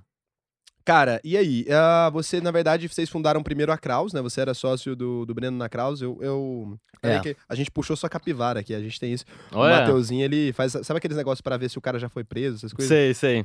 A gente faz uma pesquisa dessa. Então, falei pro Mateuzinho puxar sua capivara assim, ele descobriu algumas coisas sobre sua vida. Manda, manda bala. Você começou a editar com 12 anos de idade? Já sabia, tava escrito aqui. É. Eu podia ter só Ó. lido em vez de perguntado pra ele. Começou a editar com 12 anos utilizando apenas tutoriais no YouTube, então você nunca fez um curso de edição. Nunca fiz um curso. Caralho. Editando os vídeos de canais de games, né? Minecraft, e tal. Minecraft. Tá escrito aqui, Minecraft. Já sabia, pô, tá tudo aqui. Aos 14 anos se profissionalizou e fez curso de modelagem e modelagem 3D. É, eu fiz um curso. Na verdade, não foi exatamente de modelagem, foi de criação de jogos. Caralho. É, foi de eu criação já de criei jogos. jogo também, em Sério? Blender. É, é, eu usava Blender, Maya, Unity, Unreal. Eu usava Blender, cara, pra caralho. Blender, É, Com 15 anos você já ganhava dinheiro prestando serviço para outros canais, aos 16 anos se tornou editor oficial. Beleza. Ah, o que eu ia perguntar é, você primeiro fundou a Kraus Vídeos, né? É. Na verdade, tipo assim, é, teve um, um momento em que eu e o Breno a gente não trabalhou junto, que foi início de 2019 até maio. Tipo, uns, uns quatro, cinco meses por aí. Ah, ele tava trabalhar. cuidando das jovens lá, você tava fazendo outra coisa? É porque, assim, ele tava sem dinheiro pra, pra pagar, né? Aí, tipo, eu falei, pô, eu vou fazer uns corres aqui, tá ligado? E, tipo, mas a gente manteve contato. E nesse caminho aí, eu resolvi fazer uma loja de dropshipping, né? É, tava na alta Caramba. naquela época, e eu fiz essa loja, e eu sempre conversava com ele, falava, pô, Pera aí, eu tenho uma obrigação aqui agora, só rapidão. manda. Ah, dropshipping é quando você. É um termo, né? Que quando você compra. Você vende um produto que você não possui em estoque. Então ele compra na China e aí vende aqui. O cara compra no Brasil, você só compra quando o cara faz o pedido. Só pra explicar, pode continuar. É, tipo uma loja é, virtual, só que sem estoque. É Isso. basicamente isso. É, você só vende. Uhum. E eu fiz essa loja e eu mandava sempre pra ele, sabe? Tipo, caralho, consegui fazer isso, sabe? Tipo, faturei isso é, nesse mês e tava indo muito bem. E ele achou isso do caralho, tá ligado? E- Porra. É, ele achou do caralho. Aí ele pediu pra eu voltar. Isso em maio, tá ligado? Aí a gente começou a trampar nessa empresa junto. Aí vocês fizeram a Kraus Vídeos. A Kraus Vídeos veio um pouco depois, porque a Jovens ainda estava muito pequena, início de 2019. Só que ela teve um boom absurdo depois que lançou o vídeo dos hábitos, que tá com umas 3 milhões de views atualmente. Só que, assim, saiu o vídeo. Normalmente os vídeos pegavam uma média de 5 mil views em 5 dias, mais ou menos. É, tava in- indo bem. Porém, esse vídeo saiu, pegou 100k em um dia. Em que ano começou assim, o canal? 2018. 2018. 2018. E esse vídeo saiu, pegou 100k em um dia, tá ligado? Uma parada bizarra, assim, bizarra. Esse vídeo estourou. Meu primeiro vídeo que foi isso foi o Giro da Bolsa. É, meu canal era, sei lá, tinha mil views, assim. Eu cresci rápido, assim. É. Eu peguei 10 mil inscritos em menos de um mês. Mas a, o, o vídeo do Giro da Bolsa foi, assim, do nada. Eu postava, eu sempre viajava a trabalho. Aham. Eu acho que eu tava em BH. E aí eu fiz um vídeo, gravei de boa. E eu postei esse vídeo, né? O Evander editou, que é meu editor, também tá desde o começo comigo. Ele trabalha Legal. até hoje na empresa. E aí eu editei, ele editou, eu subi o vídeo. E esse vídeo, tipo, sei lá, pegou uns 20 views na primeira hora ali. Normal, era aquilo que era o padrão, assim. E quando eu voltei, eu tinha saído pra beber. Quando eu voltei, o vídeo tinha 9 mil views. Legal. E eu fiquei, caralho. Isso, é- cara, a sensação é muito boa, né? Cara, eu fiquei, que porra é essa, cara? A o vídeo bombou é- do nada. é Então foi muito foda. Aí bombou esse vídeo, então. É, bombou esse vídeo, o canal começou a crescer de uma maneira bizarra, tá ligado? E eu sempre foquei muito numa edição muito bonita, sabe? Isso muito é bom. boa. né? É, eu sempre colocava as animações no meio. É, é, o mercado financeiro, antes, ele normalmente tinha. Os vídeos não eram muito bem editados, porque o público era muito velho. Ainda por não são muito bem editados, não. É, a maioria, assim, tipo, sem corte. é, um corte aqui, um corte ali, de vez em quando umas imagens. Não tinha essa parada de uma edição foda no canal de finanças. Normalmente era no canal de game, no canal de entretenimento. Só que eu vim dessa área, eu vim da área dos games, do entretenimento. Então, eu já fazia essas edições engraçadas, essas edições trash, sabe? E como eu já sabia fazer as animações por conta desse curso, eu resolvi aplicar isso no- nos vídeos da- das jovens. Só que pensa, é numa época que todo mundo postava vídeo com o celular e soltava. Do nada começa um canal com uma captação muito foda, com um apresentador muito foda, roteiro muito foda, com uma edição muito foda, com SEO muito foda, com título muito foda, tudo muito foda. Bombou. Bombou. E isso em muito pouco tempo. E algumas empresas começaram a tentar me pescar, sabe? É, em- empresas grandes. E aí, tipo, eu, eu sempre fui muito aberto com o Breno, sabe? Se- Sempre fui muito transparente. Ó, esse cara chegou pra mim e ofereceu isso. É, eu, e, e eu sentia que nisso ele ficava muito bolado. Mas ele ficava muito feliz de eu ter falado não. Sabe? Tipo, a maioria das empresas chegava e falava, não, não, não, tô, não, não Não quero. tô muito sabe? Não interessado, Tô muito né? interessado, não. E eu ficava lá, na, n- nas jovens, porque eu acreditava muito no, no, no propósito dela. E aí, o Breno chegou pra mim no final de 2019 e falou assim: Ó, seguinte, é, eu não quero mais que ninguém te mande proposta nenhuma, bora abrir uma empresa que presta isso. E aí, é, a gente abriu início de 2020, lá pra janeiro, fevereiro, a gente já tava se mudando pra São Paulo. Eu vi um pouco depois, porque eu tinha 17 anos, né, quando eu mudei pra São Eu Paulo. lembro de quando você me fato, contou que você ia mudar. É, eu conversava com você Sim. por Instagram, assim. Por Instagram, é. E- Porque- e a gente não era tão próximo, é, igual é hoje, mas a gente assim, Aham. trocava ideia sempre, assim. Sim, eu ficava sim. torcendo por você. Pô, É. que bom, que bom. Você sempre foi um cara que eu fiquei assim, porra, esse cara tem que dar certo, tá ligado? eu cara, sempre torci por Eu, você. eu lembro que aconteceu mais ou menos assim, essa mudança pra São Paulo. É, meus pais sempre apoiaram, muito, inclusive. Claro que todo pai tem aquele medo, né, de não dar certo, mas eles sempre foram muito ap- apoiadores. E teve um dia que eu cheguei pro meu pai e falei assim: eu quero sair do, do colégio. Eu quero sair, largar. E aí meu pai ficou louco, tá ligado? Falou: não, pelo menos termina. Falta pouco tempo, falta seis meses. Eu queria fazer isso em julho. Melhor terminar. É, e aí eu pensei no seguinte, tá? Eu não vou terminar no colégio que eu tô. Porque eu não consigo editar vídeo acordando às sete da Dá não, pra seis, pra ir pro colégio, voltava uma da tarde, às quatro tinha que ir pra lá pra fazer hum, aula de cursinho, porque eu tava no terceiro ano, e voltava tipo às seis pra casa. É impossível eu editar vídeo Eu concluí o ensino médio pelo Enem também. Eu, tipo. Sério? é, fazia terceiro ano também, já tava. Não, mas eu não concluí pelo Enem. Eu concluí pelo Enem. Não, não. Eu, eu fiz assim. Meu pai. Eu, eu pedi pro meu pai assim, pô, me coloca num colégio público, então, que daí, tipo, ninguém é reprovado num colégio público, eu só marco presença lá e passa já era. Aham. É, só que eu, eu pedi pra ser uma coisa noturna, em que eu não precisava ir de- nem de manhã, nem à tarde. Pra você poder trabalhar. É, pra eu poder trampar. E aí, Essa parte ninguém conta. essa parte ninguém conta. Tipo, olha a lição que a gente tem pra juventude hoje. Largue seus estudos e fique milionário. Brincadeira, não é isso, gente. Não faça isso. Você vai É. ficar ali, vai ficar pobre, vai virar mendigo. Vai virar Mas mendigo. assim. ah, Estude à noite. eu fico preocupado com estudo. não, faça seus estudos direitinho, faça a faculdade. É. E aí, cara, eu, eu fui no colégio do meu tio. Meu tio tinha um colégio. Não é, não é bem dele, assim, é tipo Porra, aquela parada. Tio tem um colégio. Não, não é um colégio, é aquele tipo de, de, Cuidado de pra você não colégio. incriminar seu tio. Não sei o que você vai falar não, depois, não, mas é um, reflita. é um negócio É. legal. É, é um colégio em que os professores são donos do colégio também. Eles têm Ah, tá. participação no, no colégio. Era basicamente isso. E aí, era um colégio pequeno, tinha 12 pessoas na sala de aula, basicamente isso. Uma sala só. E eu fui pra esse colégio. E, tipo, só ia marcar presença e ir embora. Era isso. Caralho. Eu fiz isso por seis meses, só pra pegar o diploma de Aí fato. pegou o diploma. Peguei o diploma. Eu lembro que, tipo, as provas eu nem fazia direito, tá ligado? E como esse colégio, sem querer falar mal, mas ele, ele era mais fácil do que o colégio Só que não eu, falar o que eu nome do colégio Não, tá não vou falar certo. nome nenhum. Ele era mais fácil que o colégio que eu estudava, então eu não precisava estudar a matéria porque era coisa que eu já tinha aprendido, sabe? Sim. Porque o colégio que eu estudei antes, Mas terceiro ano é revisão.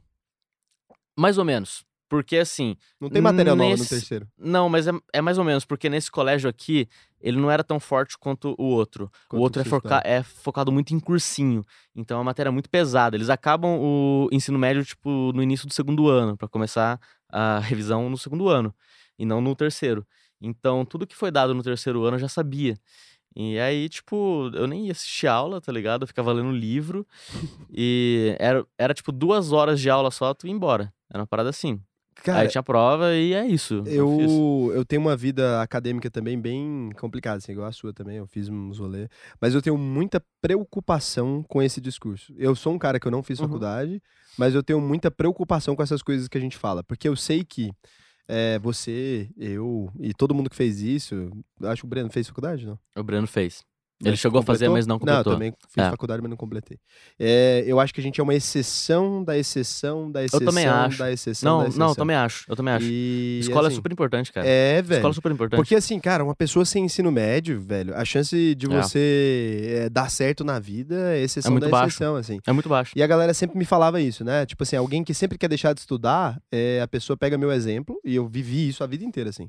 Algum amigo meu, alguém, né? O cara quer deixar a faculdade, quer deixar de estudar, e aí ele fala assim: ah, é, eu vou fazer igual você, né? Eu já, meu primo já falou isso pra mim. Aí eu Uhum. olhei pra ele e falei: porra, tudo bem, vira diretor de empresa com 18 e larga. É, é basicamente Aí isso. você dropa. É, Eu aí você falei, dropa. beleza, aí você dropa.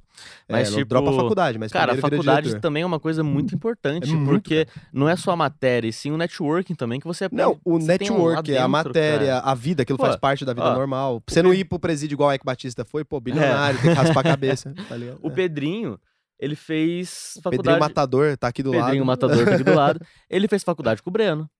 o Porra, Pedrinho conheceu o Breno network. na faculdade. E- Conhece- É, mas se, se aproximou dele na É, faculdade faculdade. não serve pra nada, então. Não, sem brincadeira. Tipo, nas jovens hoje, papo de umas cinco pessoas estudaram com o Breno na Fluxo, né? Fizeram Fluxo. Fluxo é uma empresa jovem, é. Como que é o nome? Empresa júnior, que tem nas faculdades. Sim. Então eles trabalharam junto na faculdade. Que era aquelas empresas que não tem lucro, sabe? Que são é, empresa de, de faculdade e tal. empresa de faculdade. Animal. E, cara, imagina o que seria do Pedrinho se, tipo, não tivesse feito faculdade. O que, que você acha que se- seria do você?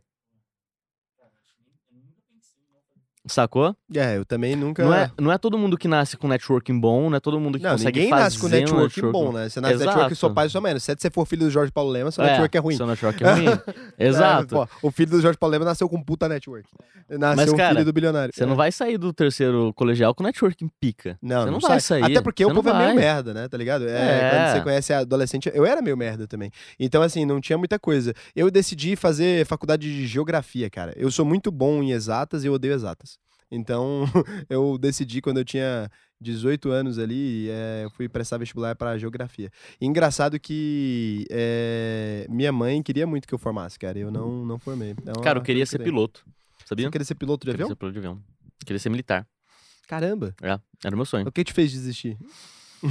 Cara, tipo assim, eu não concordo muito com a cultura militar. Eu odeio Eu isso. também não. Acho Eu, eu odeio receber ordens. Eu acho isso muito. Você não antigo. gosta de receber ordem? Não receber ordens, assim, tipo, autoridade. Eu. Uma autoridade. Hierarquia. hierar- Não, não nisso, sabe? Tipo, uma autoridade que machuca, sabe? Esse tipo de coisa. O militar Ah, é tá. assim. É, é meio que militar é uma. assim. você não, é, não é autoridade aquilo, aquilo é. É. meio que uma humilhação. É uma ali, humilhação um- ali. é, um negócio meio. E eu sempre quis ser piloto da, da FAB, né? Da Força Aérea. Tipo, era o meu sonho pilotar jato deles, pô, desde animal criança. tá? Não, deve ser do caralho. Só que a cultura militar não é o que me agrada. Então, por um tempo eu queria ser. eh, também já cogitei em ser piloto de TAN, de Gol, sabe? Eh, só que. hum, Tipo, isso não é muito meu propósito, sabe?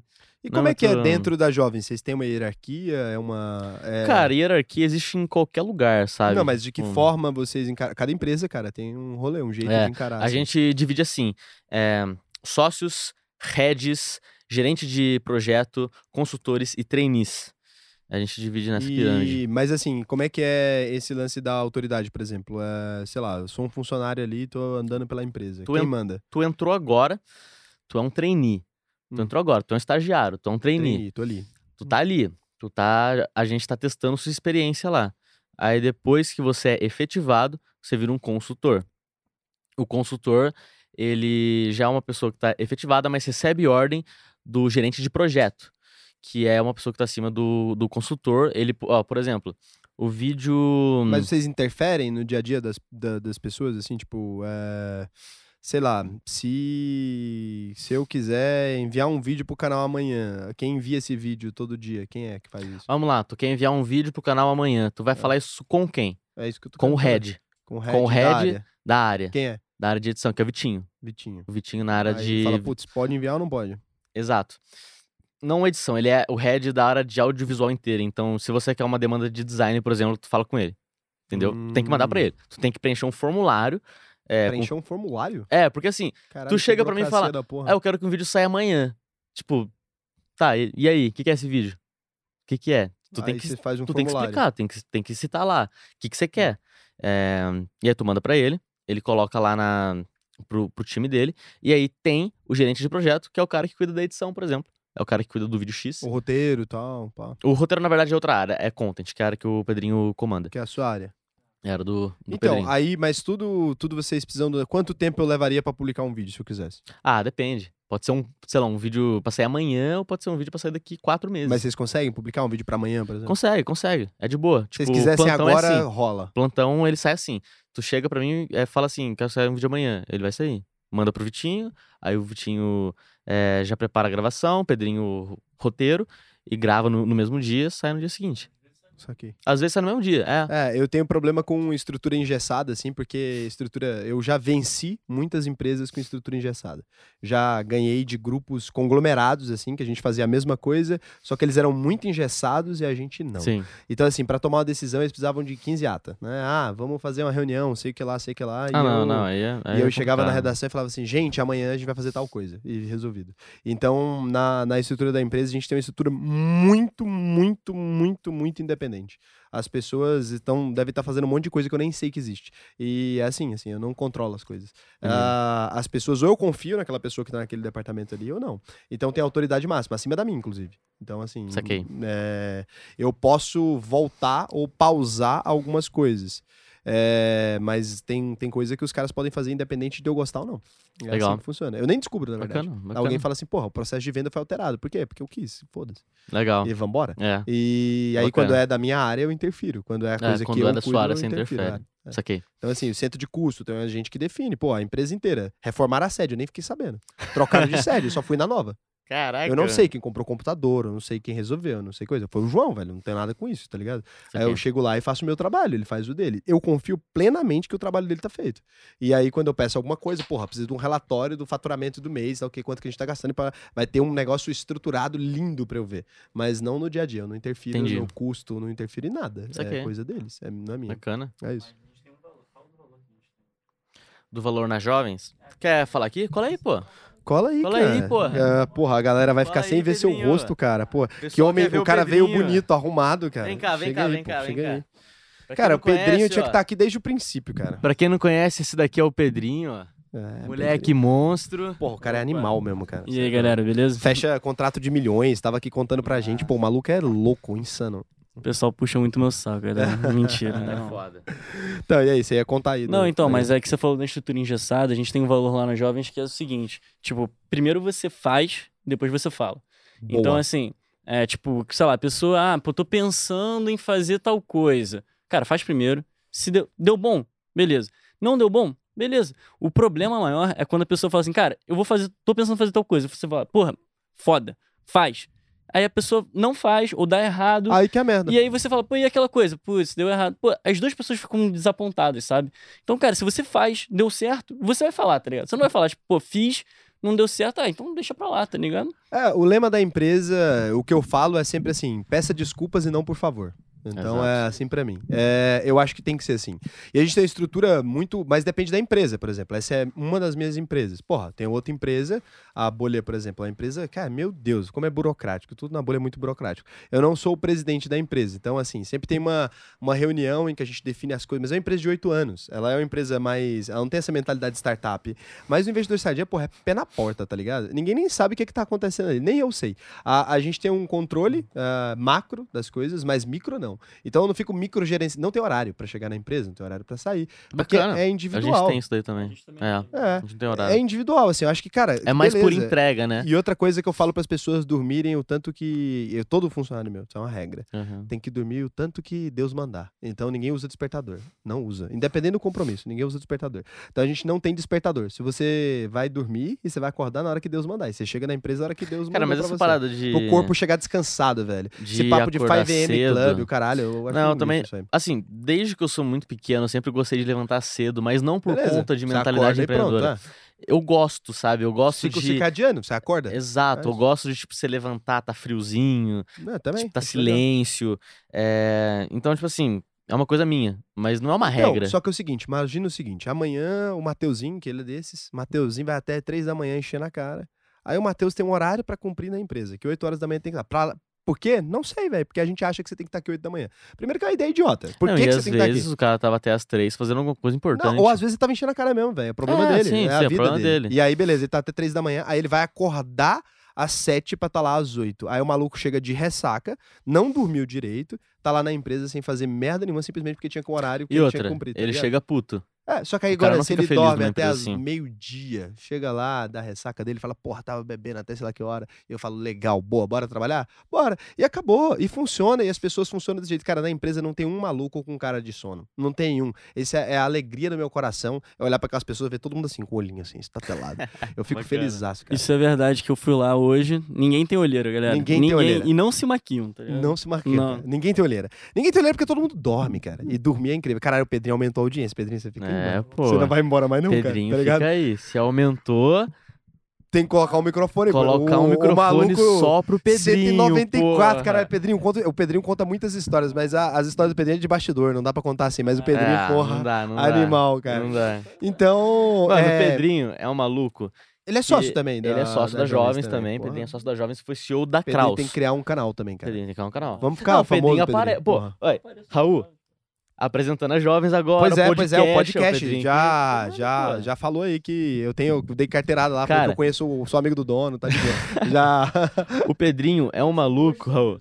É. Eu já falei pro Breno, vai rolar. Ó, Já tá. já rolou. É, a que gente que já é marcou o podcast. A gente já marcou um podcast. Animal. Tá marcado. Mano, o Pedrinho é um maluco que consegue vender o que você imaginar. É contrato de um milhão e meio, ele vende. Contrato de 100 mil, ele vende.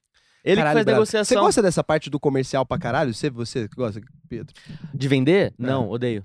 Odeio. Eu sou da É. Nossa, parte criativa total, vender. cara. Eu sou, mano, eu sou o criativo total. Eu amo vender, cara. Na real, eu odeio Não, ficar. Vender sim, mas, por exemplo, é, pensar na negociação, conversar Eu com, com o cliente, eu não gosto. Eu Cara, eu tenho criativa. saudade. A única coisa que eu tenho saudade na minha vida de executivo, vou te falar, velho. Esse negócio, ah, gravar videozinho, pá, legal. Eu chego na agência, gravo, maior bom humor do caralho. Mas o que eu sinto falta é de sentar de frente pra alguém e falar, eu vou ganhar desse maluco. E é isso. Isso é uma parada que só existe no comercial. É uma, é uma energia quase sexual o negócio. Tu Hoje eu isso, vou né, pra mano? casa e vou ganhar dinheiro, tá ligado? Cara, hoje eu vou ganhar, hoje eu assino uma coisa contrato. que eu curto pra caralho? É tipo, começar um projeto e terminar do jeito que eu imaginei. Ou do, do jeito perfeito, sabe? Melhor que. Então, mas é Mano, uma energia o, do- isso aí. o documentário foi assim. Eu comecei o documentário achando que ia ser, tipo, um bagulho, sei lá, um vídeo, tá ligado? Um vídeo da internet. Mano, terminou um puta documentário foda. Foda. Cara, mas assim, é, já dava. Você, assim, cara, você teve uma experiência que, sério, eu não sei. Imagina, velho, quantos malucos em universidade de cinema agora, o cara tá fazendo documentário com 5 mil reais, velho. E, e, assim, contando cada moedinha pra fazer um documentário. E alguém pega pra você, velho, e fala assim, velho, um milhão e meio aí, toca o Não, pau. por isso que eu falo que o Thiago foi um um anjo, né, mano? Porra, não foi assim também, né? Não, Não. foi assim. Ele não chegou e deu um milhão e meio. É lógico que não. Foi muito, foi muito difícil a negociação. Não, eu imagino. É, a parte da negociação, cara, assim, foi uma parada muito chata. Porque não é simples que você fecha um Não, contrato é de um milhão e meio, que não, sabe? velho, imagina. É, começou a negociação em início de novembro, a gente começou a produção de fato em fevereiro, faltando pouquíssimos meses pro lançamento do doc, porque o dinheiro não tava na nossa conta, não tinha como pagar ninguém, tá ligado? E teve uma época assim, contrato fechado, assinado, começamos. Chegou o dia do pagamento, tipo, atrasou. E aí, tem que pausar o projeto.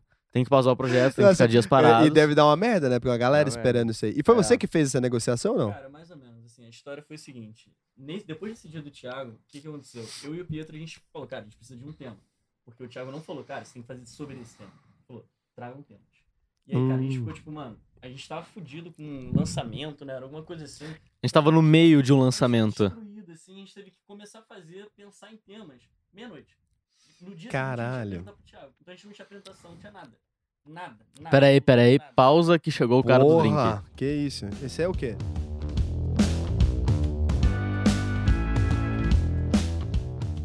Quem que Ah, vai pô. no Boulevardier? Manda aí. Explica aqui. Você acha que estão te ouvindo, né? Cola aí, cola aí. Aí, explica aí. pô. Boulevardier é uma versão de Negroni, mas que em vez de gin, com whisky. Caralho, é bom Tá pra bom? porra, velho. Eu fiz uns testes e experimentar? Negroni é Campari, vermute vermelho, vermute rosso, né? E gin. Muito bom. Aí as variações é que é vermute? vermute. Vermute que isso? é um vinho. É um vinho zoado. vinho vinho o quê? Vinho O quê? Enriquecido, Ah, vinho- infusionado. Infusionado em erva. Nossa, esse aqui tá maravilhoso. Cara, é, mas é meu. Caralho. Tá. Pode pegar. Tem um seu ali, Não, provavelmente. eu quero experimentar esse Ah, Fez bom daí. uma de Rodrigo. perna longa comunista Ah, aqui. o Rodrigo é o tá? New York Sour, isso aí. Ah, achou que não, hein? Boa. Explica aí pra ele aí o que é o New York Sour. Dá o microfone aí pro Rodrigão. Caralho, esse é o melhor bar que eu já fui na minha vida. Cara, esse é o primeiro Cara. podcast que eu vou que tem barman, cara. Que coisa sensacional. A gente sabe trabalhar. Isso aqui Que não é pra amador, não. sensacional. Cara, New York Sour. Whisky, tá? Ele é baseado no whisky sour. Só tem uma diferença, a adição de vinho. Aí por cima. Sabe É, quando surgiu película. esse drink, cara? Na lei seca dos Estados Unidos, porque tava proibido o álcool. E aí eles faziam o Wix Sour, o cara queria ostentar. Aí joga um dash de, de, de vinho em cima só pra mostrar que ele tava bebendo álcool e podia pagar muito álcool. É, É isso. É um drink ostentação. Experimenta Demais, aí, pô, uma demais. delícia, mano. É lindo isso aí. muito bom também. É, pô, eu te sub- subestimei. Eu achei que, que aquele lá seria muito forte, saca? É. Porque o Raul, velho, tipo, ele bebe Não, Raul, bem, perde a saca? linha. É, ele bebe bem demais, então, assim, não tem erro. Se for forte, pode até cair um pouco mais e não tem problema. Não, faz um- faz um Mas, lá, tipo, pô. Pode fazer, mete pau no drink aí. Cara, eu já Vamos. tomaria outro já. Já bebi esse inteiro. Pois é, real, esse aí o esses fez. roubaram pra mim. O Cara, Kirak ficou bom pra fez. caralho, cara. não, o Kirai tá treinando aí escondido, Tá, tá, treinando, ligado? cara. Tá. Já. Porra, o É, tem maluco tá. Posso assumir o bar aí já. Já pra largar É. a fotografia. Que ele vai fazer foto, aí ele, quando dá tempo, ele vai lá e treina um pouco e ele vai aprimorando pra ele fazer pra ele, pros amigos aí, e por aí vai. É, por aí vai. É. Gente, daqui a pouco o teu tá faltando, né, velho? Eu vou trazer. Foram duas rodadas sem o teu. Eu vou trazer os, tipo, um atrás do outro. Ó, Beleza? pá. Vai ser seguido. Então Botou moral, foi. então. E ele tava moral. falando da negociação aqui agora do- da parada. Vamos lá. Mete a negociação. Não, então, aí, tipo, no dia a gente não tinha nem ideia, cara. Aí a gente parou, falou, mano, vamos jantar e ser criativo. E o Pietro é muito criativo. Tipo, é uma parada que ele tem muito bem, tipo, desenvolvida no cérebro do cara. E ele começou a jogar vários temas, vários temas. Eu também. A gente decidiu em dois temas que apresentamos pro Thiago, tá ligado? É, só que, cara, é aquela parada. Proposta de negociação, tu sabe como é que se faz, né? Tipo, a gente que já teve comercial antes, eu trabalhei com comercial numa consultoria também. E o Pietrinho, mano, o moleque manda muito em design, em ideias, assim, tipo, artísticas mesmo, sabe? De como a parada pode mexer com O cliente fica encantado. Exato. Essa é a Que parada. isso, encantar o cliente. encantado. O cara olha o slide e É. fala, porra. Da mesma forma como você foi na Krause e ficou encantado, você tem que, que encantar o cliente na negociação. Você não Mas pode... eu encanto. Mas normalmente Tem tem, dois tipos de negociação. Tem essa negociação que é mais por. E- são dois tipos mesmo, assim. Tem essa negociação que é mais por amorzinho e tem a negociação que é da agressividade. A minha é da agressividade. Eu nunca chegava numa reunião e querendo encantar o cliente. Eu chegava na reunião no 12 mesmo. Então, assim, é, eu sempre cheguei em reunião, pra você ter noção. Quando eu fui pra WTF, que é a empresa do Paulo Ladani, a primeira reunião, é, eles ficaram todos chocados, assim, porque eu entrei, né, na reunião e tal. Aí, enquanto eu tava explicando para as meninas o direcionamento do comercial, aí a menina pegou, levantou a mão e falou assim: Ah, mas sei lá o quê? Você não acha que com a concorrência, sei lá o quê? Eu peguei e falei: Porra, quem tem medo de concorrência é bundão, tá ligado? Eu não tenho medo de concorrência. Aí o Paulo ia ficar assim: Caralho, mano, era aí nessa porra. Porque eu era, eu fui acostumado a ser diretor de empresa, cara, e a galera era muito mais velha, então era outra cultura, né? Sim. Eu descobri depois que eu tinha uma cultura muito agressiva de empresa. aí Sim, eu fui sim. melhorando, hoje em dia eu sou quase um anjo, assim. Mas você é do encantar clientes. Não, é que a gente é tranquilão, sabe? Tipo, eu aprendi a negociar com um cara chamado Vinícius Ribeiro, que ele é professor de negociação E o cara é, tipo, negociador da Petrobras. Então ele que faz, Caralho. tipo, contratos, tipo, bilionários É, da cara Petrobras. É o cara com que nego faz. pequeno, fala aí. Não, e esse cara Só é muito foda. com O um cara, cara é muito foda. pequeno. Tipo, ele tem. Ah, porra, network ruim do caralho, né? Não, o maluco é ruim. sócio do Thiago. Não, e tal. e isso daí foi na época da Fluxo, que ele trabalhou junto mesmo. com o Não, Bruninho. não, e esse cara era muito foda, mano. Tipo, muito foda mesmo. Mas enfim, aí, tipo, no dia a gente fez o slide, dia seguinte a gente acordou cedo, foi pra casa do Thiago, né? Cara, foi uma parada assim, ó.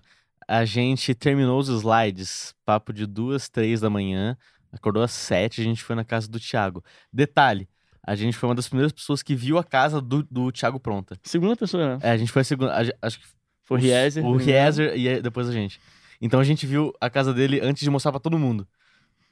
No... Caralho. Ah, a casa nova. A dele. casa, Casa nova, nova, casa nova. Casa nova. E a apresentação foi no estúdio, né? A gente foi lá no estúdio dele, apresentou. Aí vocês apresentaram e tal. Aí ele curtiu muito um dos temas, né? Foi o Money ID. Cantaram E o Thiago. é. Ah, ele se Aqui. amarrou. E a gente, cara, assim, a gente não sabia fazer orçamento, tá ligado? Tipo, a gente meio que, pra documentário, a gente meio que foi pensando, pensando. E, cara, por incrível que pareça, né? O Pietro não contou isso, mas a gente só fechou com o Steven, não foi? Depois que. Depois de- que a gente de- fechou com o é, Thiago. Depois que a gente fechou com o Thiago. Aí que a gente chegou pro Steven e falou, cara, a gente fechou o bagulho, agora a gente tem que fazer acontecer. Cara, Eu lembro que, assim, eu tava na Jovens e aí eu ia buscar alguma coisa na casa do Breno. Ele me deu a chave da casa dele e falou assim: Cara, eu preciso dessa chave em meia hora que eu vou voltar pra casa. E aí eu fui pra casa dele pegar, acho que era uma blusa que eu esqueci na casa dele. Mano, alguma coisa assim. E aí o Steven me ligou, que eu tinha mandado mensagem e falei: Steven, me liga assim que possível. E ele me ligou, tava na casa do Breno. A gente ficou uma hora conversando. E o Breno, cadê minha chave? Cadê minha chave? Ele precisava, tá ligado? E Desesperado. a gente conversando, eu falei, pô, Steven, a gente tá com um projeto da hora aqui, tipo, uma hora de negociação e o Breno precisando da chave dele, des- desesperado, sabe? Caralho, cara. Nossa, foi muita aventura pra fechar. Agora Foi, a galera foi. vai lá ver o documentário na Netflix. Vocês estão vendo aqui como é que foi Não. feito. Não, isso. ninguém sabe como que é a, a negociação por trás, porque é muito trabalho, cara, não é simples. Mas é sempre assim, cara. Porque, por exemplo, quando eu fechava projeto grande, né? Quando eu tinha uns 18 anos, eu fechei um projeto legal. E fechei com a TV. E não posso falar porque eu acho que teria problemas. Mas a, a pessoa vai saber agora o que, que aconteceu nesse dia.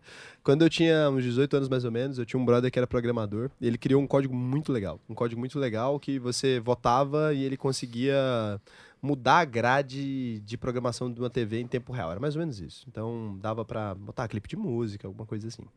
E aí ele tinha tido essa ideia, só que ele não era um cara vendedor do comercial. Sim. Aí, na hora que ele me mostrou, eu achei um negócio genial, velho. Eu tinha 18 anos, eu olhei, mas caralho, que ideia foda. E ele não era um cara disso, né? E aí eu peguei e falei pra ele, pô, cara, me deixa vender isso pra alguém, cara. E ele falou assim, mas quem vai comprar isso, cara? Isso é um negócio legal. Ele tinha feito com a rádio online, assim.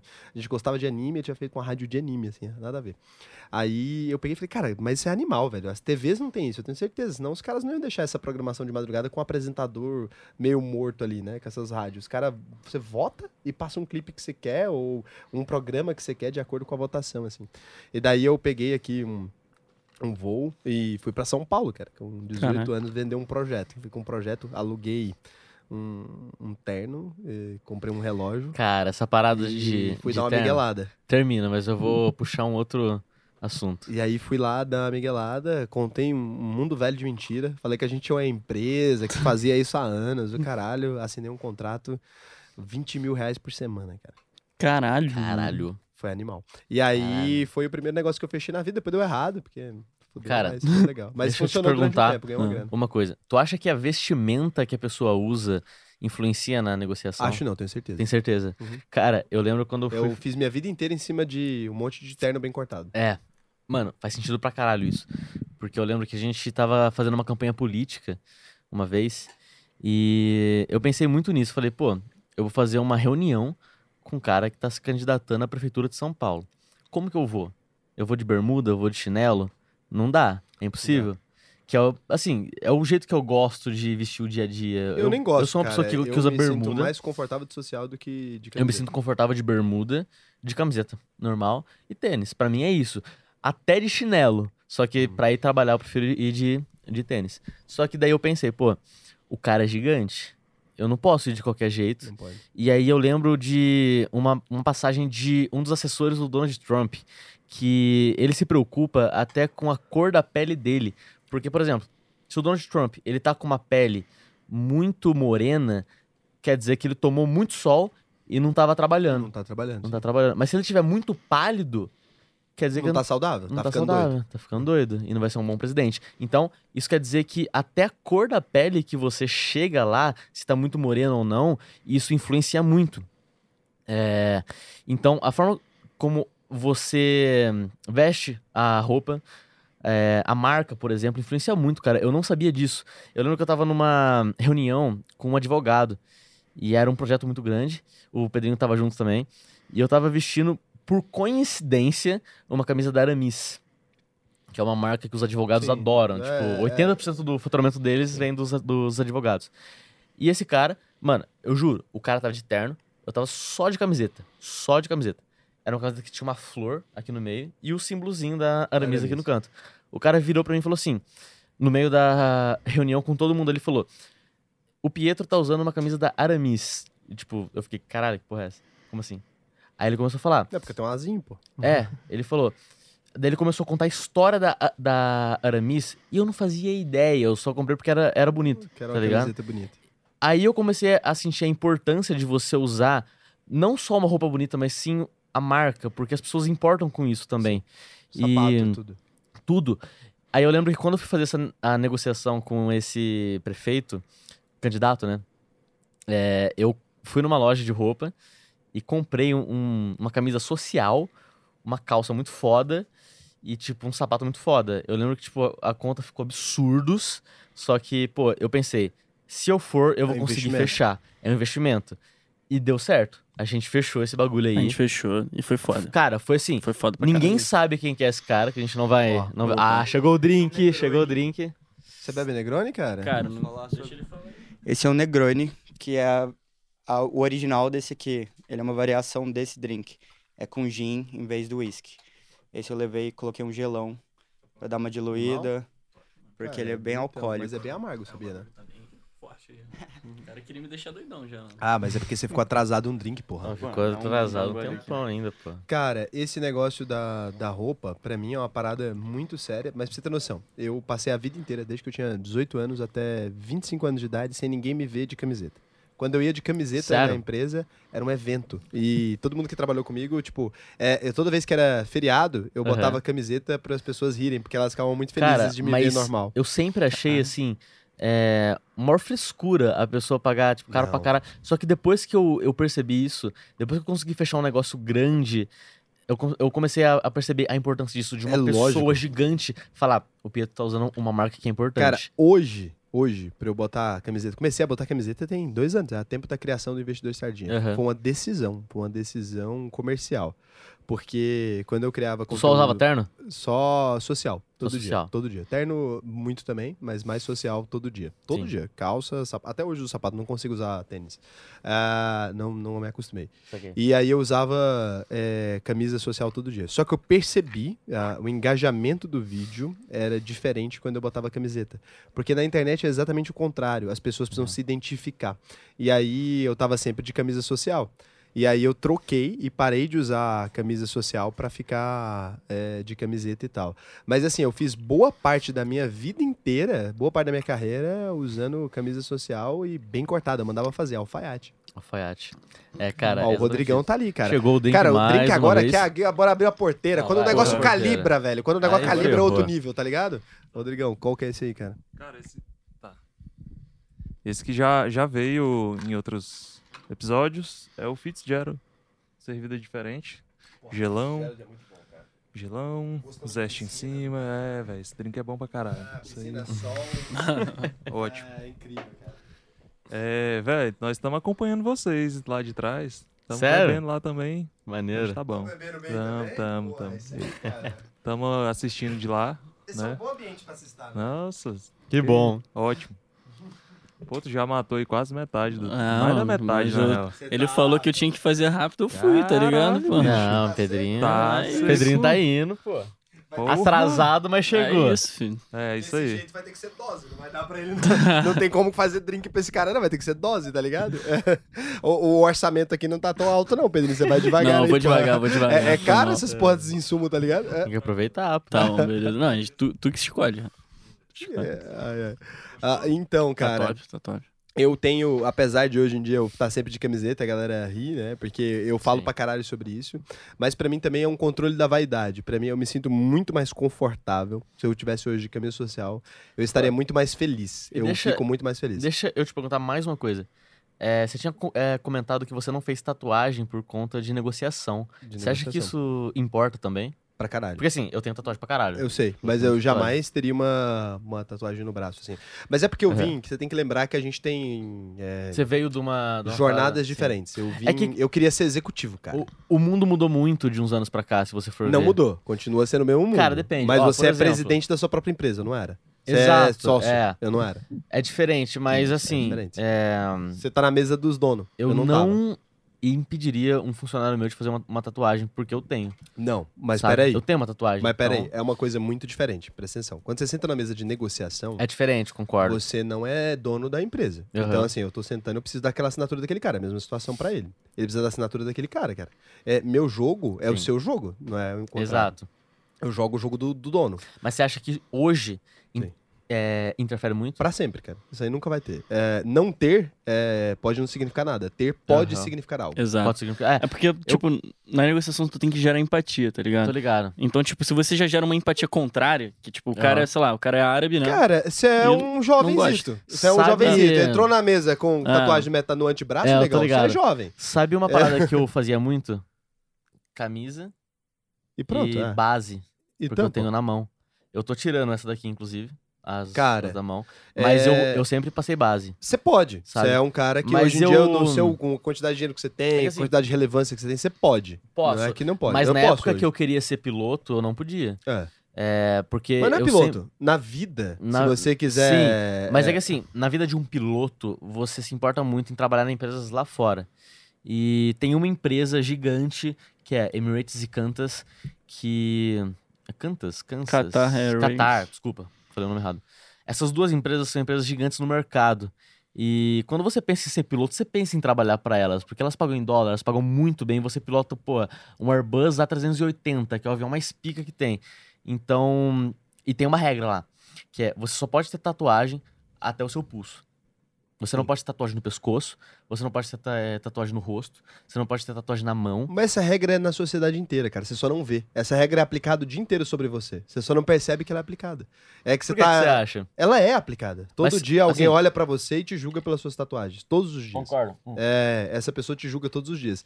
Você só não percebe, é porque nessa empresa, por exemplo, você percebe ali, cara, eu entro na empresa, estão me falando que eu não posso. Os caras te dizem que você não pode 30 vezes por dia, você não percebe. Ele Aham. simplesmente olha pra você e fala, caralho, não dá. E ele nunca vai verbalizar isso, mas ele te olhou de maneira negativa. Porque é o Eu seguinte. também percebo isso. Se eu tivesse uma falha capilar aqui agora, que viesse até aqui, você pode não falar nada. Você nunca vai falar. Pô, vai apontar na minha cabeça.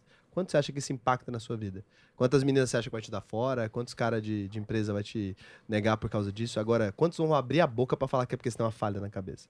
É isso que eu ficava pensando sempre. Não é o que falam que importa, é o que É, fazem que É o importa. que fazem, isso é verdade. Caralho, foda essa. É, cara, foda. o negócio é ser o mais neutro possível Mais nisso. neutro possível. Aham. É isso, porque, tipo, se você também tem muita. Tá com uma roupa muito florida, tá, tipo, Tudo, com muita cara. tatuagem, isso pode influenciar negativamente, sabe? Cara, o mundo É. te julga o dia inteiro, cara. A gente olha inteiro. alguém, você olha pra alguém e fala assim, porra, ah, nerd, é, bonito, sei o que lá, feio, gordo. A gente faz isso o dia inteiro. Você tem que, depois disso, né?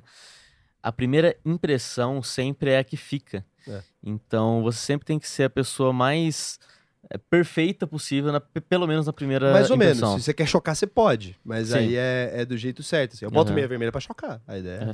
Por exemplo, quando. prestar atenção. Sério?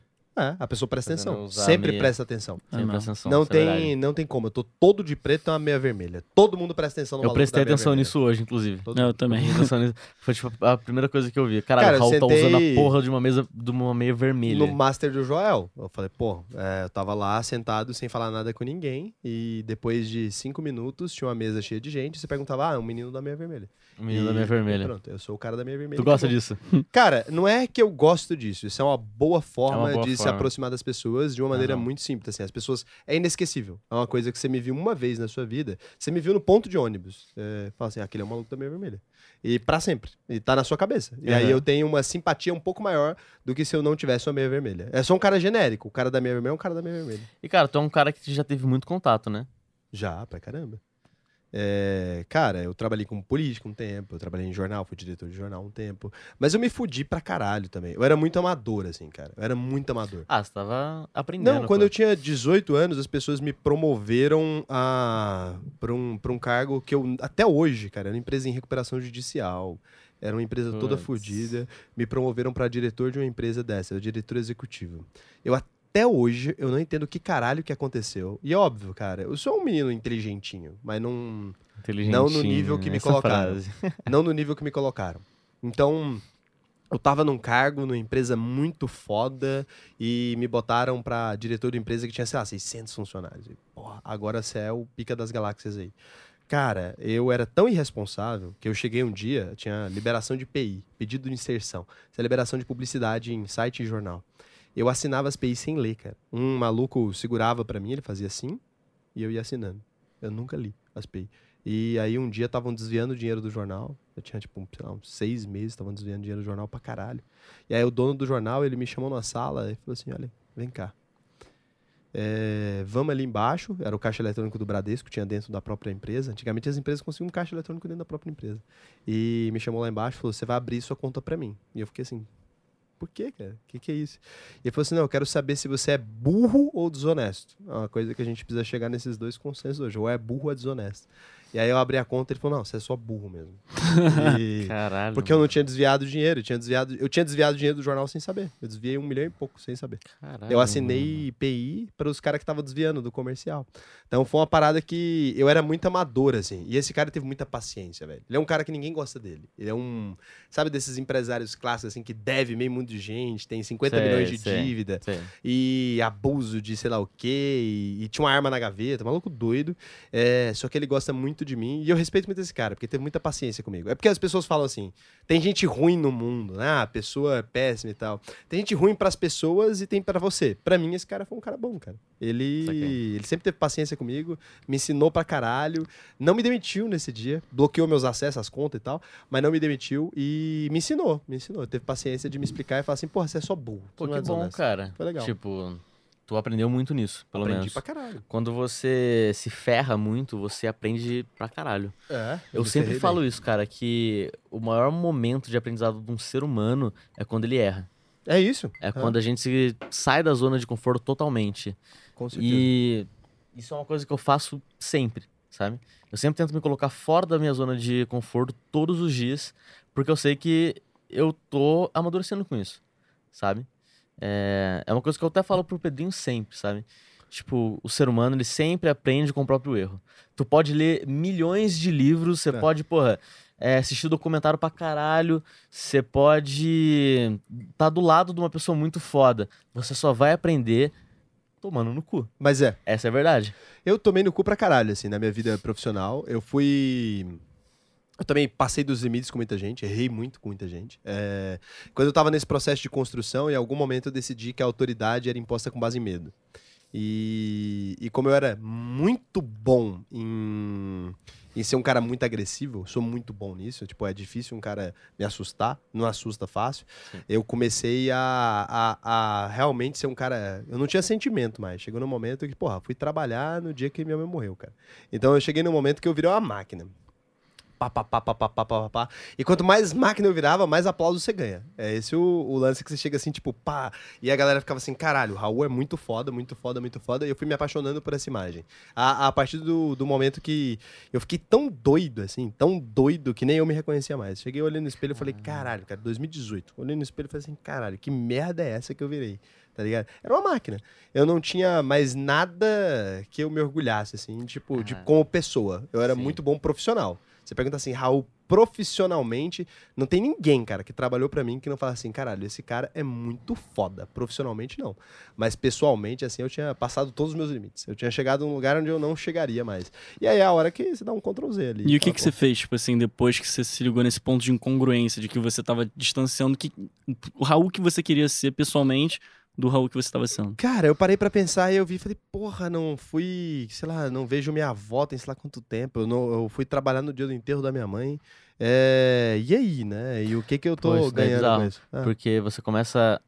Depois que você começa a ganhar dinheiro de fato, você começa a perceber que a felicidade não tá No só- dinheiro. Não. Não. não, só no dinheiro, porque, querendo ou não, o, o, dinheiro, compra traz muita coisa. sim. Mas a felicidade tá nas pessoas que estão ao seu lado. Mais ou menos. Na Ele construção tá, de ele tudo. tá na humanidade, cara. Você tem que pelo menos manter alguma mão- é. coisa.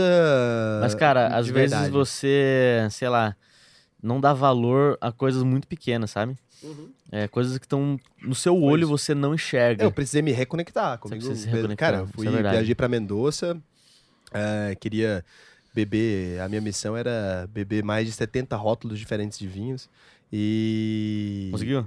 Eu consegui, porra. Fiquei, engordei 7 quilos, bebi pra um caralho. Boa. Eh, e fiquei lá em Mendoza, e aí eu olhei no espelho até eu senti orgulho de novo, cara. Foi 15 dias. Porra, 7 quilos? 7 quilos eu engordei, cara, Em bebendo 15 muito. dias? Em 15 dias. Mas eu bebia todo dia, infinito, assim. Mas foi uma parada que eu Caralho. precisei, assim. Aí foi na hora que eu pedi demissão da empresa que eu era diretor e tal. Foi a hora que eu decidi que falei, porra, essa vida não me serve, tá ligado? Precisa de mais alguma coisa. Mas a questão é a seguinte, é muito fácil também, e, aí hoje em dia eu tenho esse, eu tenho esse preconceito. Eu falo assim, é muito fácil hoje eu pegar e falar assim, o cara que tá ouvindo a gente, né, o maluco lá, pô, ah, o quanto custa o quanto custa ser geninho? Você é geninho agora, você é um moleque de 18 anos que fez muita coisa. Qual que é o preço que você tá pagando? Já parou pra calcular isso? Já, É. já. Você tá caralho. pagando? E Cara, você vai tive- pagar. Cara, com Tá 18 ligado? anos eu já tive dois burnout. Vai custar dezo- caro? Com 18 anos. Você tem noção do que, que é isso? É caro? Tipo, é caro pra caralho. É caro. Ter sucesso jovem, e aí sempre que alguém vê alguém jovem com sucesso, a pessoa fala, que foda. E eu olho assim e É, assim. mas a pessoa não olha o que tá atrás. É, isso é verdade. E eu lembro do que eu paguei. E aí eu Sim. sempre olho e, e eu sei que o preço, o preço de- do sorrisinho e de falar, cara, eu sou foda, eu sei quanto custa. Eu sei que, cara, assim, Eu fui Cada geninho, um eu sei quanto custa. tem o seu tempo. É. É, o meu tempo foi, tipo, cedo, querendo ou não.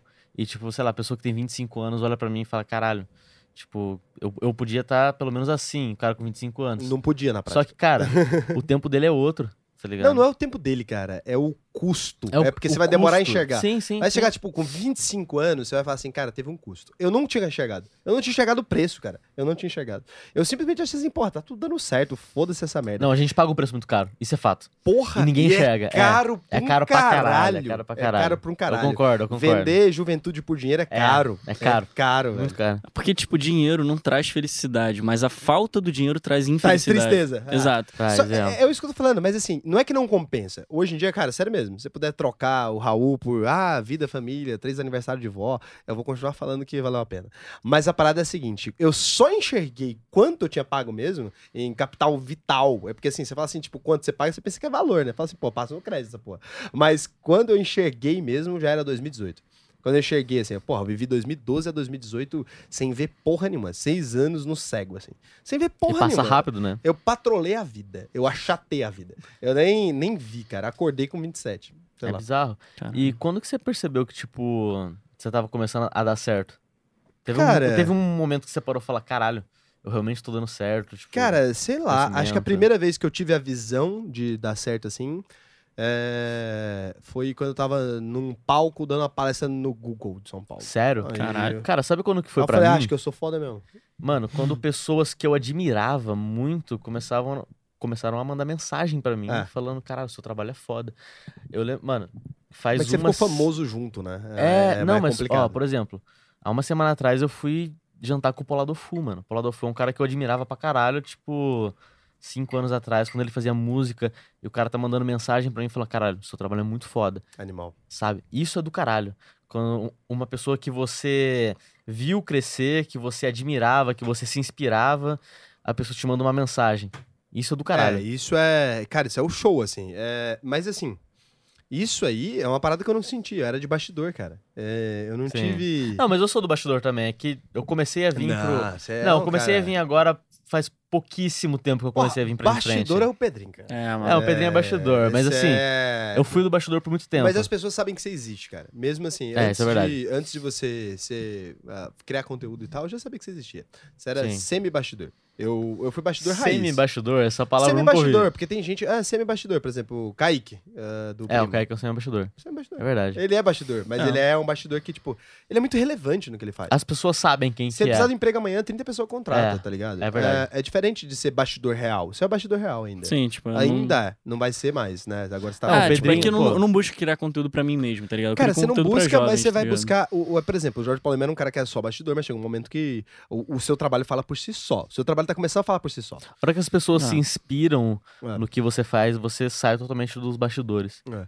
E você tá começando a fazer isso. É, Principalmente eu fui bastidor no canal muito da, tempo, da, mas da assim, aí Jovens. chega um momento Ah. igual você agora. Você tá num momento, cara, você não é mais tão bastidor. É, é porque é uma parada que, assim, as pessoas sabem que você existe e as pessoas sabem que você deve ser foda pra estar onde você tá. E, e as pessoas, de certo modo, querem ser você. Já não é bastidor mais. Bastidor raiz é aquele cara É. que você não sabe que existe. É aquele cara que produz o show do Jorge Matheus. É o né? cara que fecha a cortina, mano. É o cara que faz cortina. É o cara que é CEO daquela É empresa. o cara que, a bota a não- bateria no caminhão. Ah, igual o Nick ali, porra. Tá aí o estúdio, sei lá quantas músicas produzidas. O Nick é bastidor, cara. Ninguém vê a cara dele, tá ligado? Ninguém viu agora, inclusive. o Nick tá ali fazendo isso aqui acontecer, Não, tem a tem uma voz. galera tem aqui o Enio atrás, né? aqui, Tem é uma galera aqui O atrás. Enio, o Enio tá ali, a empresa de podcast, pai, ninguém sabe que o maluco existe, tá ligado? Isso é bastidor, velho. E o maluco tem um tênis pica ali. Eu tô É. vendo o tênis do cara. Mas tá tem gente que é foda sendo bastidor. Eu era foda bastidor. É, todo mundo do mercado sabia que eu existia, mas só no mercado. Cara, você acha que, tipo assim, essa questão de você ser bastidor influenciou diretamente no fato, por exemplo, o Pietro é um cara conhecido. Então, independentemente se ele tiver uma tatuagem na mão ou na cara, tipo, se ele- a pessoa conhece ele, que ele tá Dá fazendo uma ir. negociação, É. dá pra ir. Tem passabilidade. Quando você é bastidor, você tem que, tipo, lembrar de que você não é conhecido. Então, Exato. tipo assim, a pessoa não tem uma noção pré-concebida de você. Exato, não posso ser o maluco da meia vermelha no bastidor. Exato. Não dá. Exato. verdade. Por isso que você começou, tipo, talvez a usar uma parada mais assim e tal. Mais ou Acho- menos. acho Eu- É mais pra conversar com o público, não? Um Da, pouco. da camisa. Um pouco fala. e um pouco também porque eu me sentia muito confortável. Eu sou um cara que eu gosto muito de não me sentir confortável. Eu me sentia muito confortável de roupa social todo dia. Era muito bom pra mim. E eu sou muito vaidoso, cara. Essa é a parada de sair da Hum. zona de conforto. É, pra mim é isso. É. Tá de camiseta parece que pra mim a sensação massa, agora mano. é que eu tô pelado. Que massa. É, pra mim é Caramba. horrível. Se eu Caramba. Tivesse de terno agora tá muito feliz. Cara, E sério, Eu tô muito triste. Eu me sinto É. horrível de terno Eu também, social. Cara, Não eu não consigo me enxergar trabalhando Não. de terno todos Me os machuca. dias. Essa imagem me machuca. Todo dia eu olho no espelho Caraca, triste. Que mano. isso, me mano. machuca. Bizarro. Me ofende. É, Bizarro. me ver de, com as- os braços de fora, me ofende. É, é uma parada que me ofende mesmo. Eu não consigo me livrar do sapato. Não consigo. É Pô, mesmo. cola aqui de, de social, foda-se. Cara, não, cara. Porque é uma coisa que eu gosto. É um desconforto que eu gosto. Porque quando você anda Você de de social, sair todo mundo te de trata conforto. bem, todo mundo te dá bom dia. É muito diferente. Todo mundo te dá bom dia, todo mundo te trata bem, todo mundo puxa a cadeira do restaurante, todo mundo sabe que você é um cara. Se você tá muito bem vestido, todo mundo sabe que você é foda. E quando você não tá, você tem que ser foda de verdade. Porque É, isso é verdade. não tem muleta, porra. É verdade. A roupa social, as pessoas pensam que roupa social é, sei lá, coisa que te dá. É uma muleta, velho. Todo mundo que você vê de roupa social é uma muleta, cara. Eu quero ver se garantir na palavra. Se garantir na palavra é foda. Se garantir com um terno bem cortado, qualquer um, porra. Qualquer É. um, cara. Você pega aqui agora, pego você, te boto de smoking bem cortado pra você ir pra rua, cara. As meninas dão uma piscadinha pra você na rua, o caralho. Você, você é, é foda. Uma Agora, rua, você. Eu não tô de smoke É, nem não tá cortado. de smoke. Porra, é isso. Não Se tu tá colocar de um- smoke, tá igual eu. As, as Então- dão piscadinha pra você na rua. Dá um piscadinha de boa, pô. Não, se eu tirar a camisa. tá? Fudeu. que? Você é bombado? Não. Ah, achei que era. pra- pra Invertido, pra- bombado invertido. Tá? Então, aí quando eu tava de social, porra, eu era Deus, velho. E aí era um super poder. E aí agora eu não sou ninguém. É isso. Então, assim, pra mim é um exercício de humildade. É não vestir roupa Cara, social. quando eu coloco roupa social, eu me sinto que, sei lá, eu tô entrando em outra pessoa. É, Não é eu, sabe? Não é o Pietro. Ó, a gente tá indo pra Muito quase duas horas aqui. Eu vou tentar ser, ser breve aqui agora com o Pietro pra gente Bora. encerrar essa porra. Vamos lá. Cara, tem algumas perguntas de inscritos aqui que me mandaram. Bora. Eu, eu acho que o Matheus inventa essas coisas, velho. É sério, tem muita Quem pontuação. que é o Matheus? Ele, ele, Ah, não, ele tem muito- Não, não. Tá aqui Não não. é ninguém? Mas o Matheus ele vai mandando durante o podcast. Ah, saquei. O Matheus ele fica em casa assistindo e falando se tá legal ou não. Bacana. Tem as perguntas, perguntas da galera. Ele botou ver- Eu duvido que essa é a pergunta da galera. vamos ele lá. que inventou essa porra. É, é, com certeza. Tem nome? Tem. Leandro perguntou. né? Leandro. É muito genérico, tá Leandro. ligado? Leandro. genérico, inventou esse nome. Como a pessoa começa no mercado de edição? É, inventou, velho. Tá muito bem Tá formatado essa muito, tá. Mas tá, vamos. Matheus, a entregado, gente tá sabe que entregado. você criou essa pergunta, mas eu vou fazer. É ridículo. tá? Leandro Vulgo. Na próxima Matheus. você escolhe inscrito real. Como a pessoa começa no mercado de edições? Se você pudesse dar uma dica prática para uma pessoa que está começando, qual seria? Tá, no mundo de edições. Quando você fala mundo de edição, é uma parada muito ampla. Ah, não sei. Porque- É, o mundo de edição, quem tem é você. Eu só quero a pergunta. Não, beleza. Quando você fala de edição, tu fala do quê? Internet? tu fala de cinema, tu fala de televisão. Não é só um mundo de edição que existe. E cada um tem um estilo de edição muito diferente. Por exemplo, se você for editar pro Big Brother, você não vai usar a mesma edição que tu usa para um documentário. É muito diferente. Então, se você já tiver essa mentalidade de conseguir escolher o nicho que você quer, é muito bom. Caso contrário, é, existem conteúdos muito bons na internet, YouTube, por exemplo. Eu aprendi 100% no YouTube, mas eu acredito que edição de vídeo vem muito da prática. Eu acho que tem que fazer o curso do Pietro. Também você tem que fazer o meu curso. Mas tá fechado, hein? Existe no É. tá fechado por enquanto. Porra, decadência, né? Mas a edição de vídeo, cara, ela tem a técnica. Você tem que aprender a saber cortar um vídeo. Senão tu não consegue fazer porra nenhuma na, na plataforma. Você tem que a- é, aprender, por exemplo, como colocar imagem, como colocar música. Só que a edição muito bem feita para YouTube, para documentário, ela vem com o tempo. Ela vai maturando em você ao longo de projetos que você faz. Então, por exemplo, o Pedrinho fala que eu sou uma pessoa muito criativa. Mas por quê? Eu acho que o mal do ser humano é a verve criativa, cara. A verba criativa? A verve. Verve Essa criativa. ideia criativa. Acho que o mal do ser humano é a criatividade. Não, então, mas o que é criatividade pra mim, por exemplo? É você ver muita coisa, cara. Você viver experiências. É, por exemplo, eu vou fazer um, sei lá, um documentário. Eu vou pensar numa cena, eu vou relembrar de uma cena que eu vi, sei lá, num filme X.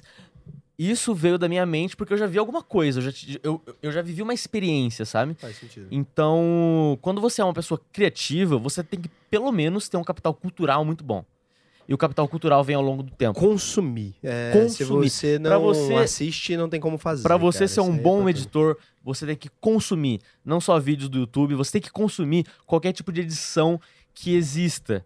É, edição de documentário, edição de televisão, qualquer um. Você tem Acho que que esse foi o melhor tipo conselho que eu já vi na vida sobre Sério? edição. Pô, Sério. bom. Porque realmente, cara, consumir é uma parada importante. Você, o cara fala assim pra mim, porra, ah, eu quero fazer conteúdo pro Instagram. O cara vê story de três pessoas. Pô, isso é uma Raul, merda esse story. Pensa no seguinte: a pessoa é criativa.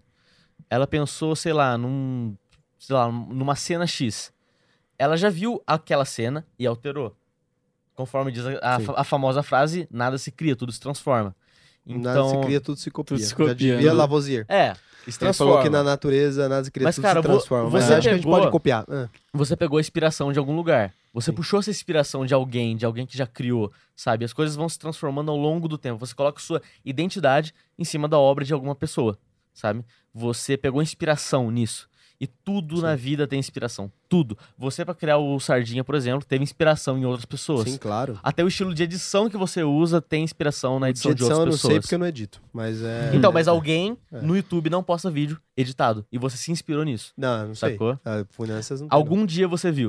não. Alguém sem certo. postar vídeo editado? E deu certo. Na verdade, acho que eu sou preguiçoso. É, Também, isso. tem- esse, tem- esse tem ponto aí detalhe. foi preguiça. Mas algum dia você já viu alguma coisa e tá na sua mente isso. Eu sou muito ansioso. E aí, esse negócio de mandar pra edição demorava um pouco. E aí eu falei, pô, foda-se. Ninguém se liga nisso. Mas, você, cara, você não ia começar um negócio sem ver o que dava certo no, no não, não, mercado. normalmente não. Tem um sabe? monte de coisa que eu vi em vários lugares. É... O giro da bolsa chama giro da bolsa por causa do giro de quinta do Cauê Moura.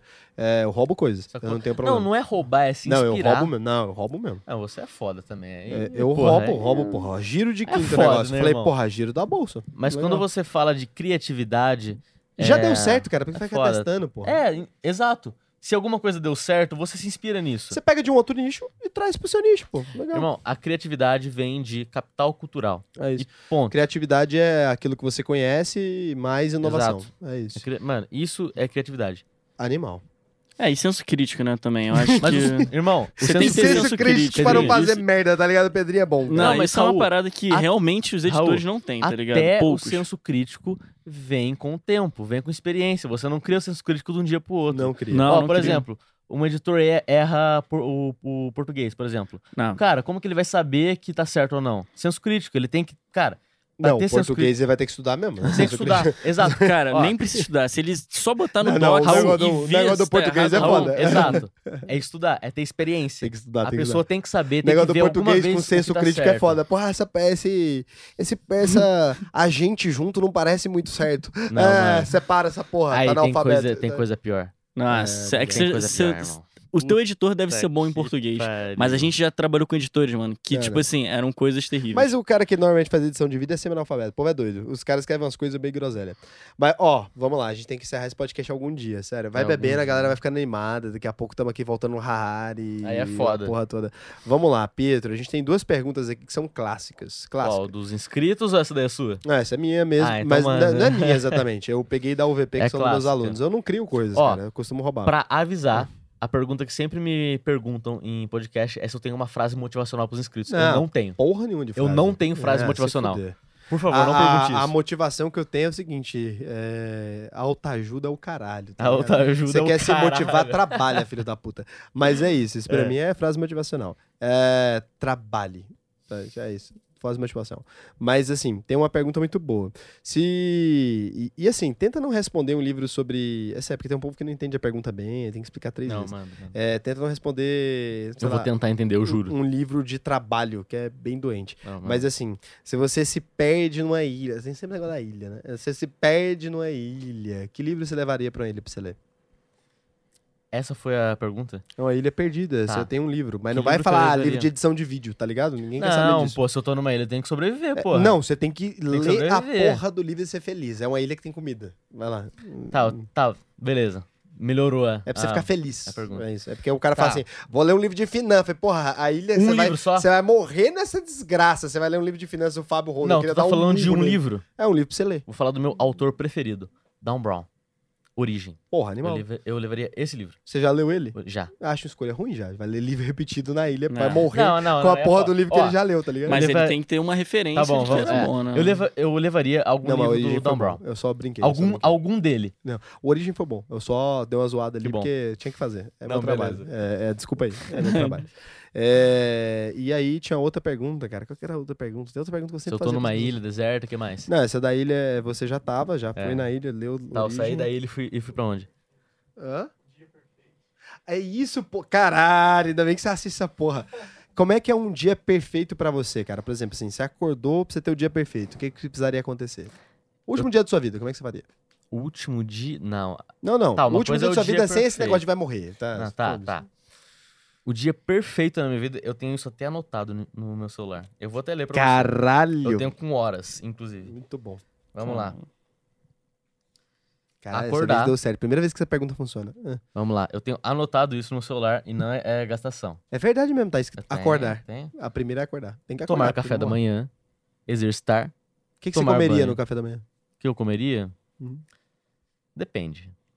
Numa vida, assim, rotina saudável, eu comeria uma coisa. Não, Se for na rotina, assim, pô, o dia pra ser perfeito. feliz pra caralho, porra, eu acordaria e, tomaria, e comeria um Maltesers, tá ligado? O que, que é Um chocolate muito bom, é um gringo. É bom pra caralho? Bom pra caralho. É É bom. um chocolate de caramelo. Não, é muito bom. Não, É na moral, é, é bom. muito bom. Chama, é Maltesers. Muito bom. É. Eu comeria isso. Começou bem. Tomaria um café. Você gosta de café pra caralho. Curto muito café. Reparei, também No expresso, café principalmente. Faz É, propaganda. Ele não cansa de fazer propaganda. né? Exercício. Ele- Eu acrescentaria aqui também uma sauninha. Você faria exercício no dia feliz da sua vida? Faria, cara, eu gosto. Que Mas mentira qual do exercício? caralho, velho. Qual é tipo de exercício? Ah, eu, eu. odeio gente mau assim, caráter, tá ligado? irmão- o cara vem mentir pra mim na- no meu podcast. Né? na- Cara, Se fuder, tem uma velho. coisa que eu realmente gosto pra caralho. Pô, manda aí, ó, drink. Ó, Hum. peraí. Pausa pro drink. Pausa no dia feliz. Tomaria um Pausa drink. no dia feliz eu acordo drink. já tomando um drink. Ah, já tomou aqui. Que drink Ah, é esse aqui? Não, tá acabando aqui agora. Não tem mais tempo. Pô, mas eu não ganhei nada? Divide Ah, qual foi? É que o drink tá tô no dia perfeito ainda. Bora Você ainda lá, não bora lá. contou o dia perfeito. Não, mas o lá. que, que é esse daqui? Uma gin tônica. Ah, show de bola. Tu investe bem Show nisso de aqui, bola, hein? show de bola. Tu investe bem nos ingredientes. Porra, né? foda. Não, show de bola. É, cara, tem uma coisa que eu realmente gosto que me faz feliz pra caralho, que é meditar. Meditar. Eu gosto pra caralho de meditar. Pra caralho, pra caralho. Eu pra acho que caralho. ele tá inventando essas merdas. Não, ó, faz Pedrinho, sentido ó, nenhum, tá o Pedrinho mora comigo. Ele gosta de Eu, meditar. eu adoro meditar. Na sauna. Na sauna. Eu adoro meditar. Ok. Cara, pra mim é um, é um momento em que você fica em paz. Pra mim é isso. Assim, o dia que eu medito. Você tá em paz que eu- agora, Pedro? Não, eu tô em paz, eu meditei hoje, fica tranquilo. Não tô Pra perigoso. Mas, cara, faz o teste, pelo menos um dia. Acorda e medita. Só isso. O seu dia vai ser Eu tenho diferente. TDAH, não consigo meditar. Aí é foda, né? Mas, tipo, você aí, Tenta. Tenta. Como é que medita, cara? Eu Não, não ensina não. Vai, continua o dia perfeito. Vambora. Beleza, vamos lá.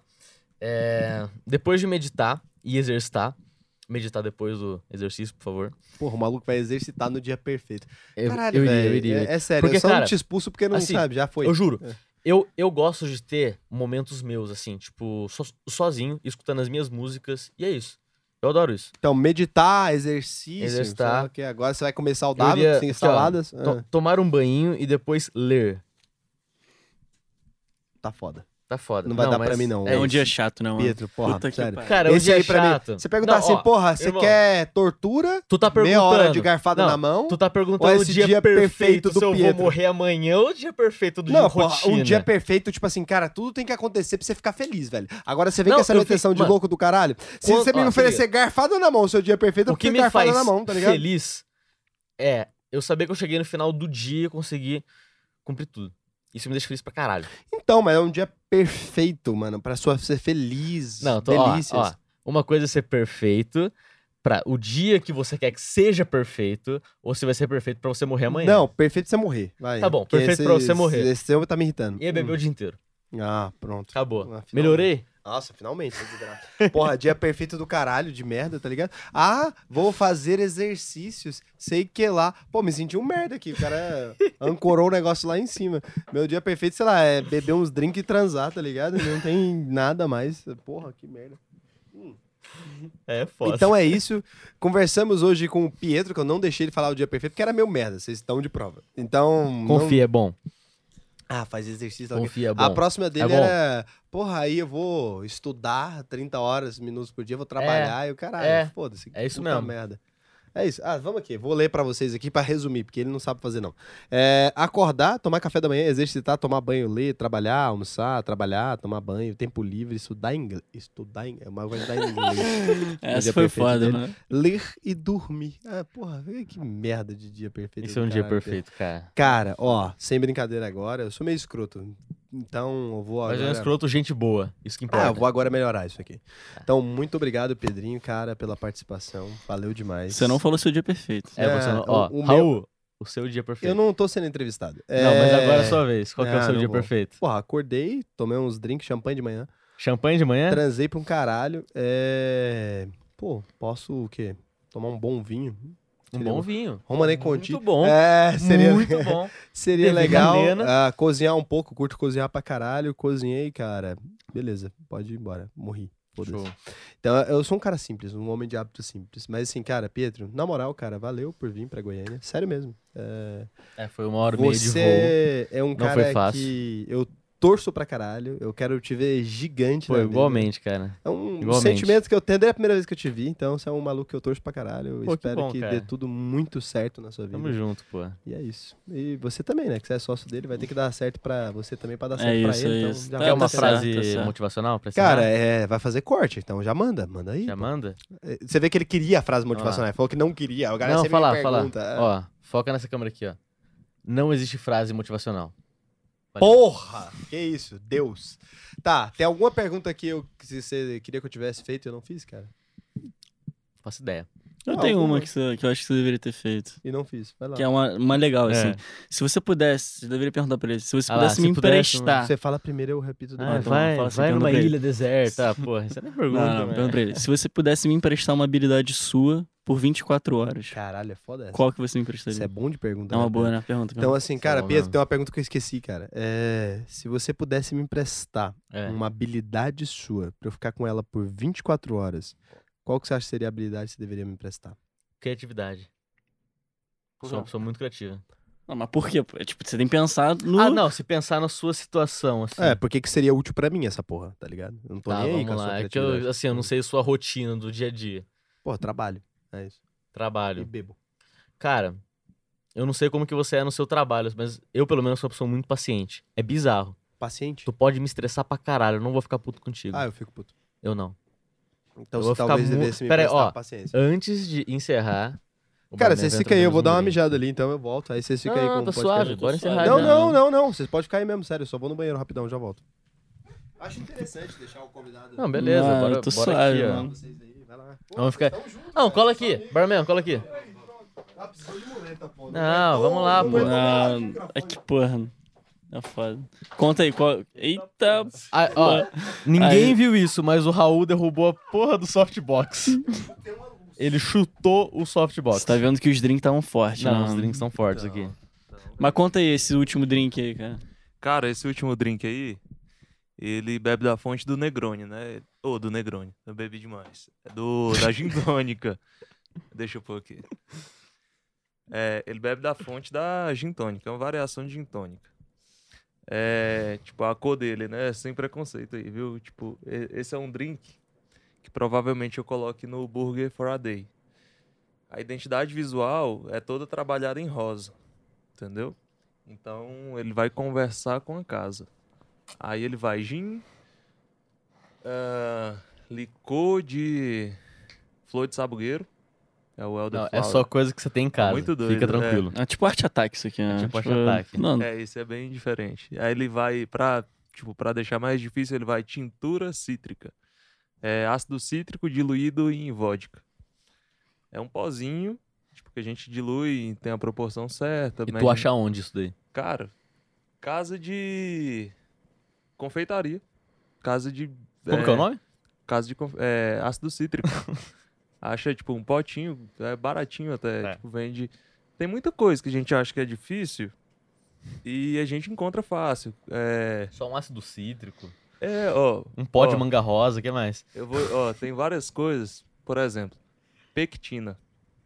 Pô, o que, que é isso? O que, que é uma pequitina? Pectina, ela é extraída da fruta e a gente usa pra fazer que geleia. fruta? Pequi?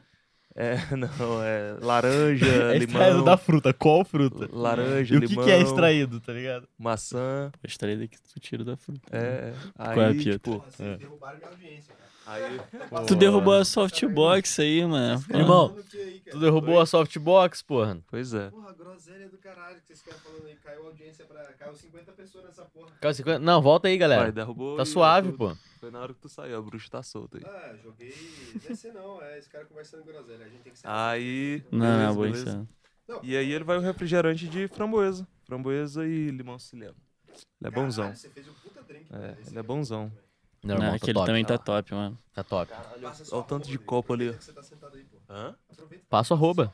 Ah, tá. Meu arroba Rodrigo Coelho Bar. Você Bem vai simples. esses drinks lá hoje? Vou hoje não. Eu vou durante a semana. Hoje eu não dou. Hoje eu. Hoje tá muito eu vou- doidão pra, pra poder. Hoje o Rodrigo tem mais o que fazer. Cara. O que, que você vai fazer hoje? Não, hoje. Hoje eu vou lá no GRA ainda e no, no Você Bantes. tem que explicar pras pessoas. Você é Tá. Goiânia, tá? É, é, não, beleza. É. O, o GRA ele faz parte do grupo Manino, que é do. Do Ian que veio Do Ian, que veio semana. Resumindo, você vai em Passada. um bar. É isso. É. Faz rota, né? Tipo, eu tô. Eu fechei com ele os quatro. é, quatro bares, que é o GRA, é o IS. Vocês foram no IS hoje mais cedo, né? Que eu vi. A gente foi no lá, é. É, fechei o IS, o Tratoria, Vai melhorar os drinks. 19, 20 demais. Tu vê o poder do network, né? mano? Cara, É. vem fazer. Ah, trabalhem para o Raul. Tá vendo só? Que você vai conseguir Trabalho dinheiro. pro- Mas no foi futuro, muito tá isso. Só Tipo, a gente já network. tinha uma conexão, mas nunca tinha acontecido. E acabou que o Raul ligou essas pontas e aí deu tudo certo. E o Burger inaugurou, cardápio novo, o resto também vai ser renovado. O cara é bravo, vai E ensinar é isso aí. lá. Então é isso. Senta aí. Vambora. Bora. Caralho, esse podcast é muito desorganizado. Alguém tem que pôr ordem nessa porra. Não, mas assim que é bom, cara. Gostei. Porra, tem que pôr ordem nessa porra aqui, cara. Não tem condição, não. Então é o seguinte, cara. Sério mesmo, valeu. Desculpa aí as groselhas. Eu Tamo aí, falo, eu sempre dou uma brincada. Então é isso. Foda. Valeu, Pedrinho. E agora, agora a gente desliga pra vocês, mas vocês sabem que, tipo, a gente continua bebendo e feliz, tá ligado? Aí só desliga a câmera. Aí vocês perdem essa parte agora. A conversa boa começa agora, na verdade. A gente vai ver se faz um spoiler uma hora ou outra. Pra quem vê no Spotify, Se vai ter um, pá, grava algum story. vai ter um bônus que eu vou pôr no Se Spotify. pá. Vai Spotify? Vai ter Boa. bônus? Vou lá. É, vai ter um bônus. Caralho. Segredaço que vai ter lá. Vai ter nada, só falo que vai ter. É, nunca tem. Aí é isso, então. Encerramos. Tchau! Boa noite, que eu vou terminar meu drink e vou embora. É isso. Falou, galera.